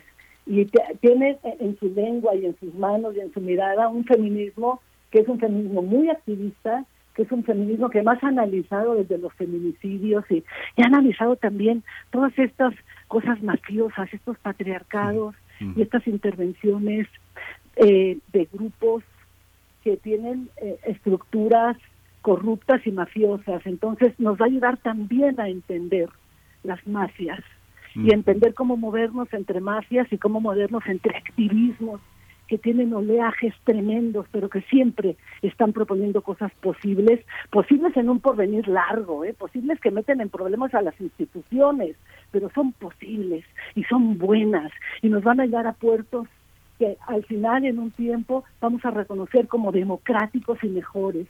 Y hay otros que nos, de los que nos va a hablar también Rita Laura, que tienen una condición mafiosa y que es muy difícil eh, responderles, es imposible responderles y tenemos que saber diferenciar y tenemos que saber actuar. Y para eso el agua, y para eso el coloquio, y para eso Rita Laura. Qué intenso, Marisa, muy, muy interesante. Alejandra, hay una parte en la que se han desmontado muchas cosas. eh, digamos que eh, eh, lo heterosexual no solo es una marca y no solo es un discurso, es un paisaje mental que está totalmente en crisis. Mujeres que no que han decidido no tener hijos, que han tenido la opción de configurarse identitariamente de otras maneras, está también perfilado en esta parte del coloquio que está concentrado en la idea de maternar. Tuvimos medio siglo, más de medio siglo, acusando a las mujeres de la culpa de los hijos que habían engendrado. La, idea de Winnicott, de una madre suficientemente buena, era como la causa de muchas de muchas penurias que enfrentaron muchas mujeres acusadas de los malos hijos que tenían entre comillas. Por supuesto cómo entender esta esta idea de, de, de este quiebre de lo heterosexual como idea como pensamiento como una manera aparentemente base de distinguirnos se ha roto se ha roto el pensamiento feminista ha roto con esas cadenas Sí, claro. De hecho, el, el nombre completo de esta ruptura nacimientos y vínculos, ¿no? Y justamente trata de desmontar esta idea de la maternidad como la tenemos concebida, ¿no? Y por eso en lugar de llamarle maternidad en su sentido más tradicional, que sabemos que tiene este sentido en el que pues termina siendo, ¿no? Una obligación para las mujeres, ¿no? Que eh, digamos que nuestro papel entonces social viene a ser la reproducción y el cuidado de las otras personas, ¿no? Y yo creo que esa es una de las primeras luchas que, que sigue, como bien lo apuntas, hablando del tema del derecho al aborto, ¿no? y que ha estado ahí en el en el centro, ¿no? Que seguimos viendo eh, representaciones mediáticas, ¿no? Que idealizan esta figura de la madre, ¿no? Toda la violencia obstétrica que se vive, por un lado, tiene que ver con estas representaciones que idealizan la maternidad, que idealizan el propio proceso del embarazo, por ejemplo, ¿no? O el propio proceso de parir.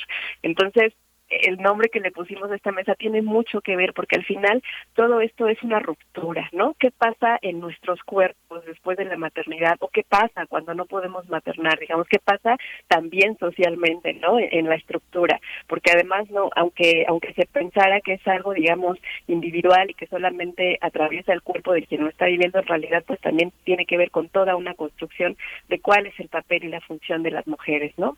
Por el otro lado esta idea eh, de las propias violencias obstétricas que tienen que ver con eh, qué pasa cuando una mujer decide no tener este eh, que, decide no maternar no vienen todos estos discursos violentos que te dicen eh, útero que no que no engendra útero que enferma no por ejemplo que son así hasta dichos no tan eh, naturalizados no y como todos estos tratos no que se puede llegar a dar eh, también durante todo el proceso de embarazo el posparto y qué sucede también cuando una mujer decide abortar. Y ahí están otras violencias ginecológicas que se dan también en el marco de estas instituciones pero también también en la sociedad, en la propia familia, en las instituciones, ¿no? Incluso el hecho de no tener, por ejemplo, un espacio para lactar, ¿no?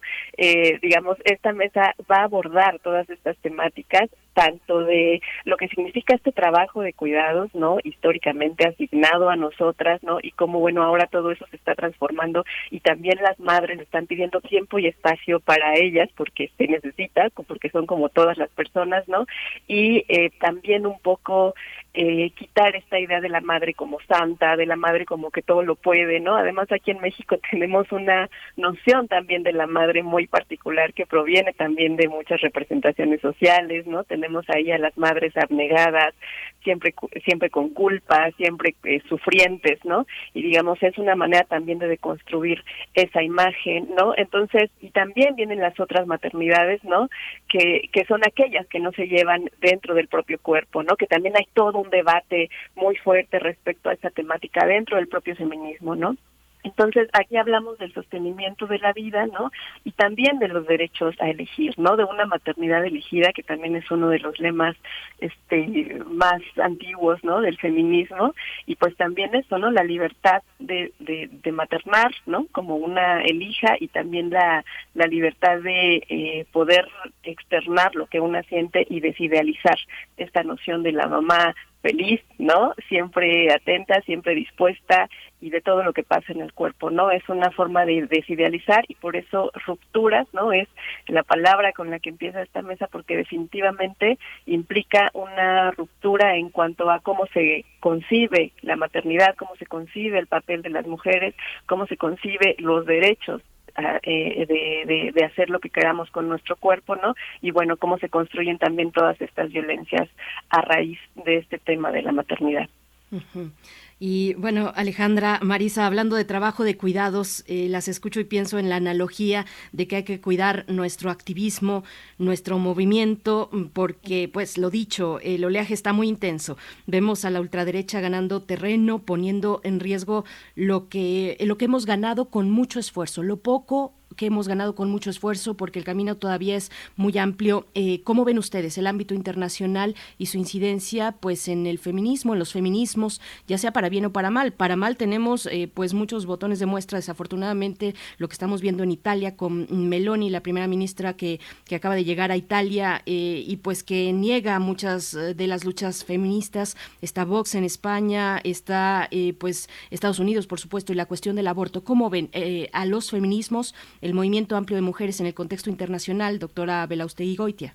Sí, mire, ha pasado, ha pasado un fenómeno. Yo recuerdo porque vengo de, de la, del- de la República Española, de la Guerra Civil, y eh, Unamuno decía, porque, bueno, no tenían mucha palabra, Franco no era un hombre de muchas palabras, ni tampoco esa derecha tenía muchas palabras, tenía mucha violencia, pero, y Unamuno decía, venceréis, pero no convenceréis, y ahora han vencido y han convencido, porque lo que han hecho es, eh, la palabra era, era lo nuestro, digamos, lo, lo de los humanistas, las humanistas, la, gente de izquierda, que quiere decir que, bueno, la gente que está preocupada por educación gratuita, por una salud que sea, eh, que sea de calidad y, y sea accesible, vivienda, todos estos temas, ¿no? Una migración que, que considere las, las cuestiones humanas.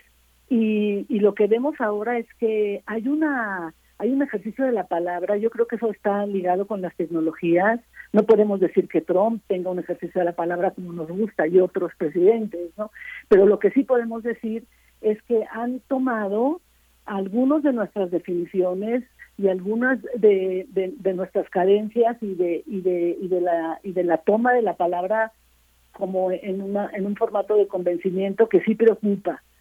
Eh, por ejemplo, han nombrado lo nuestro como ideología de género, como si lo que nosotros hiciéramos, las feministas, y, y lo que tiene que ver con el aborto o con la con la multiplicación de las de las sexualidades, la disidencia sexual y la apertura al deseo como si fuera una ideología de un grupo de, de personas que está interesada en terminar con la familia, en terminar con la heterosexualidad, nos han hecho de una forma muy binaria y, absolutamente simplista y sin nada de complejidad y lo que y lo que ah, y convencen, ¿no? Convencen desde un lado como populista, desde un lado que tiene ecuaciones feroces y, y completamente básicas y simplistas, ¿no? Entonces, sí, sí nos preocupa porque además es un fenómeno global y es un fenómeno que estamos nosotros viviendo en la universidad. En la universidad estamos viviendo el, el, el hacer ecuaciones muy simplistas, muy básicas, que nos están metiendo en problemas, ¿no? Del entendimiento de lo que significa una educación de calidad, de lo que es la UNAM. Y en el sentido de género, creo que creo que la, la UNAM y, y eh, las alianzas que hemos hecho con algunos de los grupos como las mujeres organizadas y otros grupos feministas, alianzas que hemos hecho reales, con un compromiso de autoridades, de grupos, de estudiantes, muy, muy real en los trabajos que venimos haciendo hace tres años, que creo que sí puede ser, de, alguna manera, no me gusta decir ejemplo porque porque estamos metidos en muchos problemas, pero la manera en que nosotros hemos atendido como UNAM y lo veo globalmente, ¿eh? la, la construcción de las CIBU, las CIMIC, las POC, la DDU, en fin, la cantidad de siglas que hemos, sí representa un, un ejemplo, digamos, eh, en, en curso, ¿eh? nos falta mucho.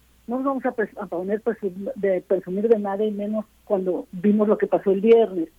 Pero sí podemos decir que estamos de veras en una en una pista, en una una marejada, en un cauce de construcción de, de algo que, que es muy real, que tiene que ver con luchar contra la violencia de género.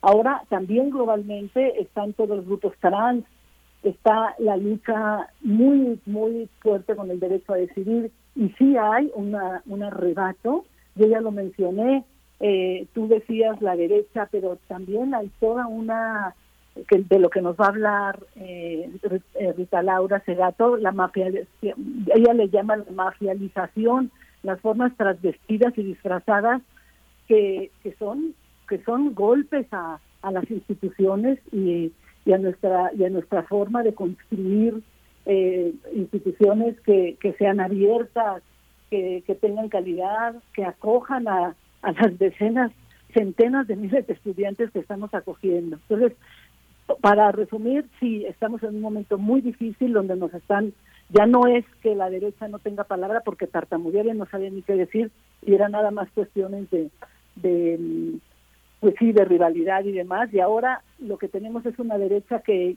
a mí no me gusta ni el tono ni lo que dice, pero que sí está tomando de alguna manera la palabra y está convenciendo.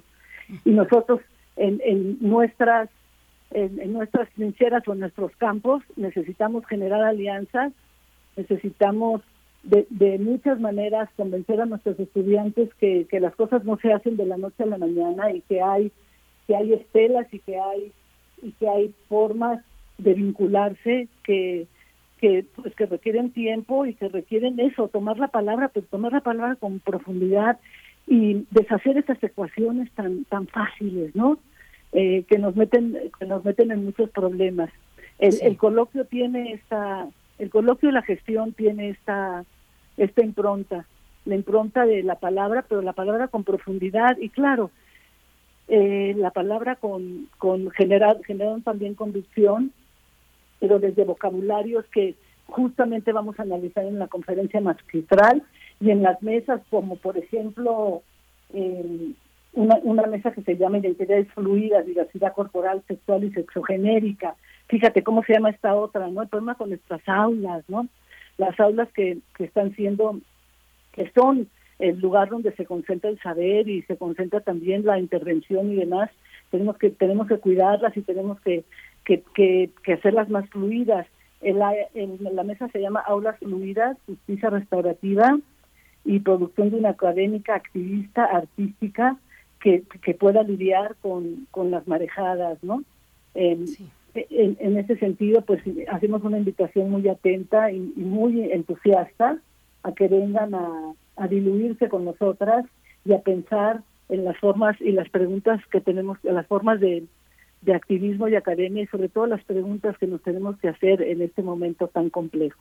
Pues muchas gracias, doctora Mal- eh, Marisa Belausteguigoitia. Ahí está este mensaje de hay que tener y, perseguir y seguir el entendimiento, eh, pues que muestra una complejidad de nuestro entorno. Al momento en el que estamos haciendo nuestro activismo es importante considerarlo. Nos queda poquísimo tiempo para que nos compartan las coordenadas, cómo nos acercamos, sobre todo para quienes quieren pues acercarse de manera virtual. Alejandra Collado, cómo nos registramos, ese tipo de detalles para que no nos perdamos. La mesa está y ahí están muchos temas muy importantes para nuestra actualidad, Alejandra.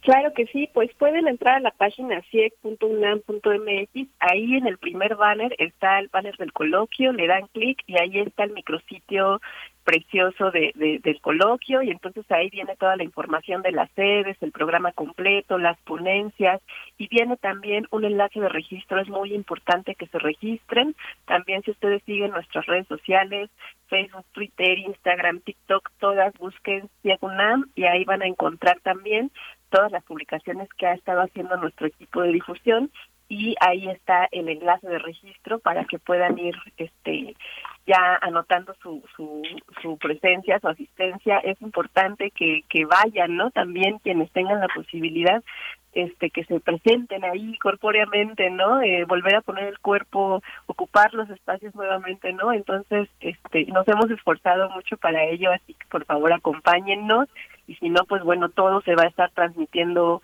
en línea, ¿no? Entonces, eh, pues eso, ahí van a encontrar también información de todas nuestras invitadas, Rita Laura Segato, Marta Ferreira, Dario de la Cerda, Diana Lovia Sirena, Guadalupe Barrena, en fin, ahí van a encontrar toda la información de estos tres días de, de cuerpos de agua.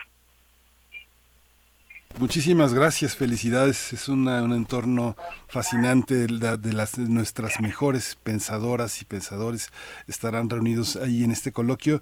Pues lo seguiremos. Muchas gracias, eh, Marisa, eh, eh, Alejandra, eh, por esta oportunidad de conversar con ustedes. Siempre es, siempre, nu- nunca alcanza, nunca va a alcanzar el tiempo. Es largo aliento. Muchas gracias por su participación. Gracias, Gracias. Gracias, Miguel Ángel. Gracias. Gracias, buen día. Muchas Hasta gracias. pronto. Buen día a ambas y a todas las personas que hacen parte de este coloquio internacional de estudios de género del CIEG. Doctora Marisa Belausteguigoitia, directora del CIEG. Alejandra Collado, investigadora postdoctoral también del CIEG de la UNAM. Nos despedimos con esto, pues ya directamente en realidad al cierre del programa. Gracias al equipo y a ustedes por su escucha. Quédense aquí en Radio UNAM. El día de mañana nos volvemos a encontrar. Miguel Ángel, muchas gracias. Nos despedimos. Esto fue Primer Movimiento. El mundo desde la universidad. Radio UNAM presentó Primer Movimiento. El mundo desde la universidad. Con Berenice Camacho y Miguel Ángel Gemain en la conducción. Rodrigo Aguilar y Violeta Berber, producción. Antonio Quijano y Patricia Zavala, noticias.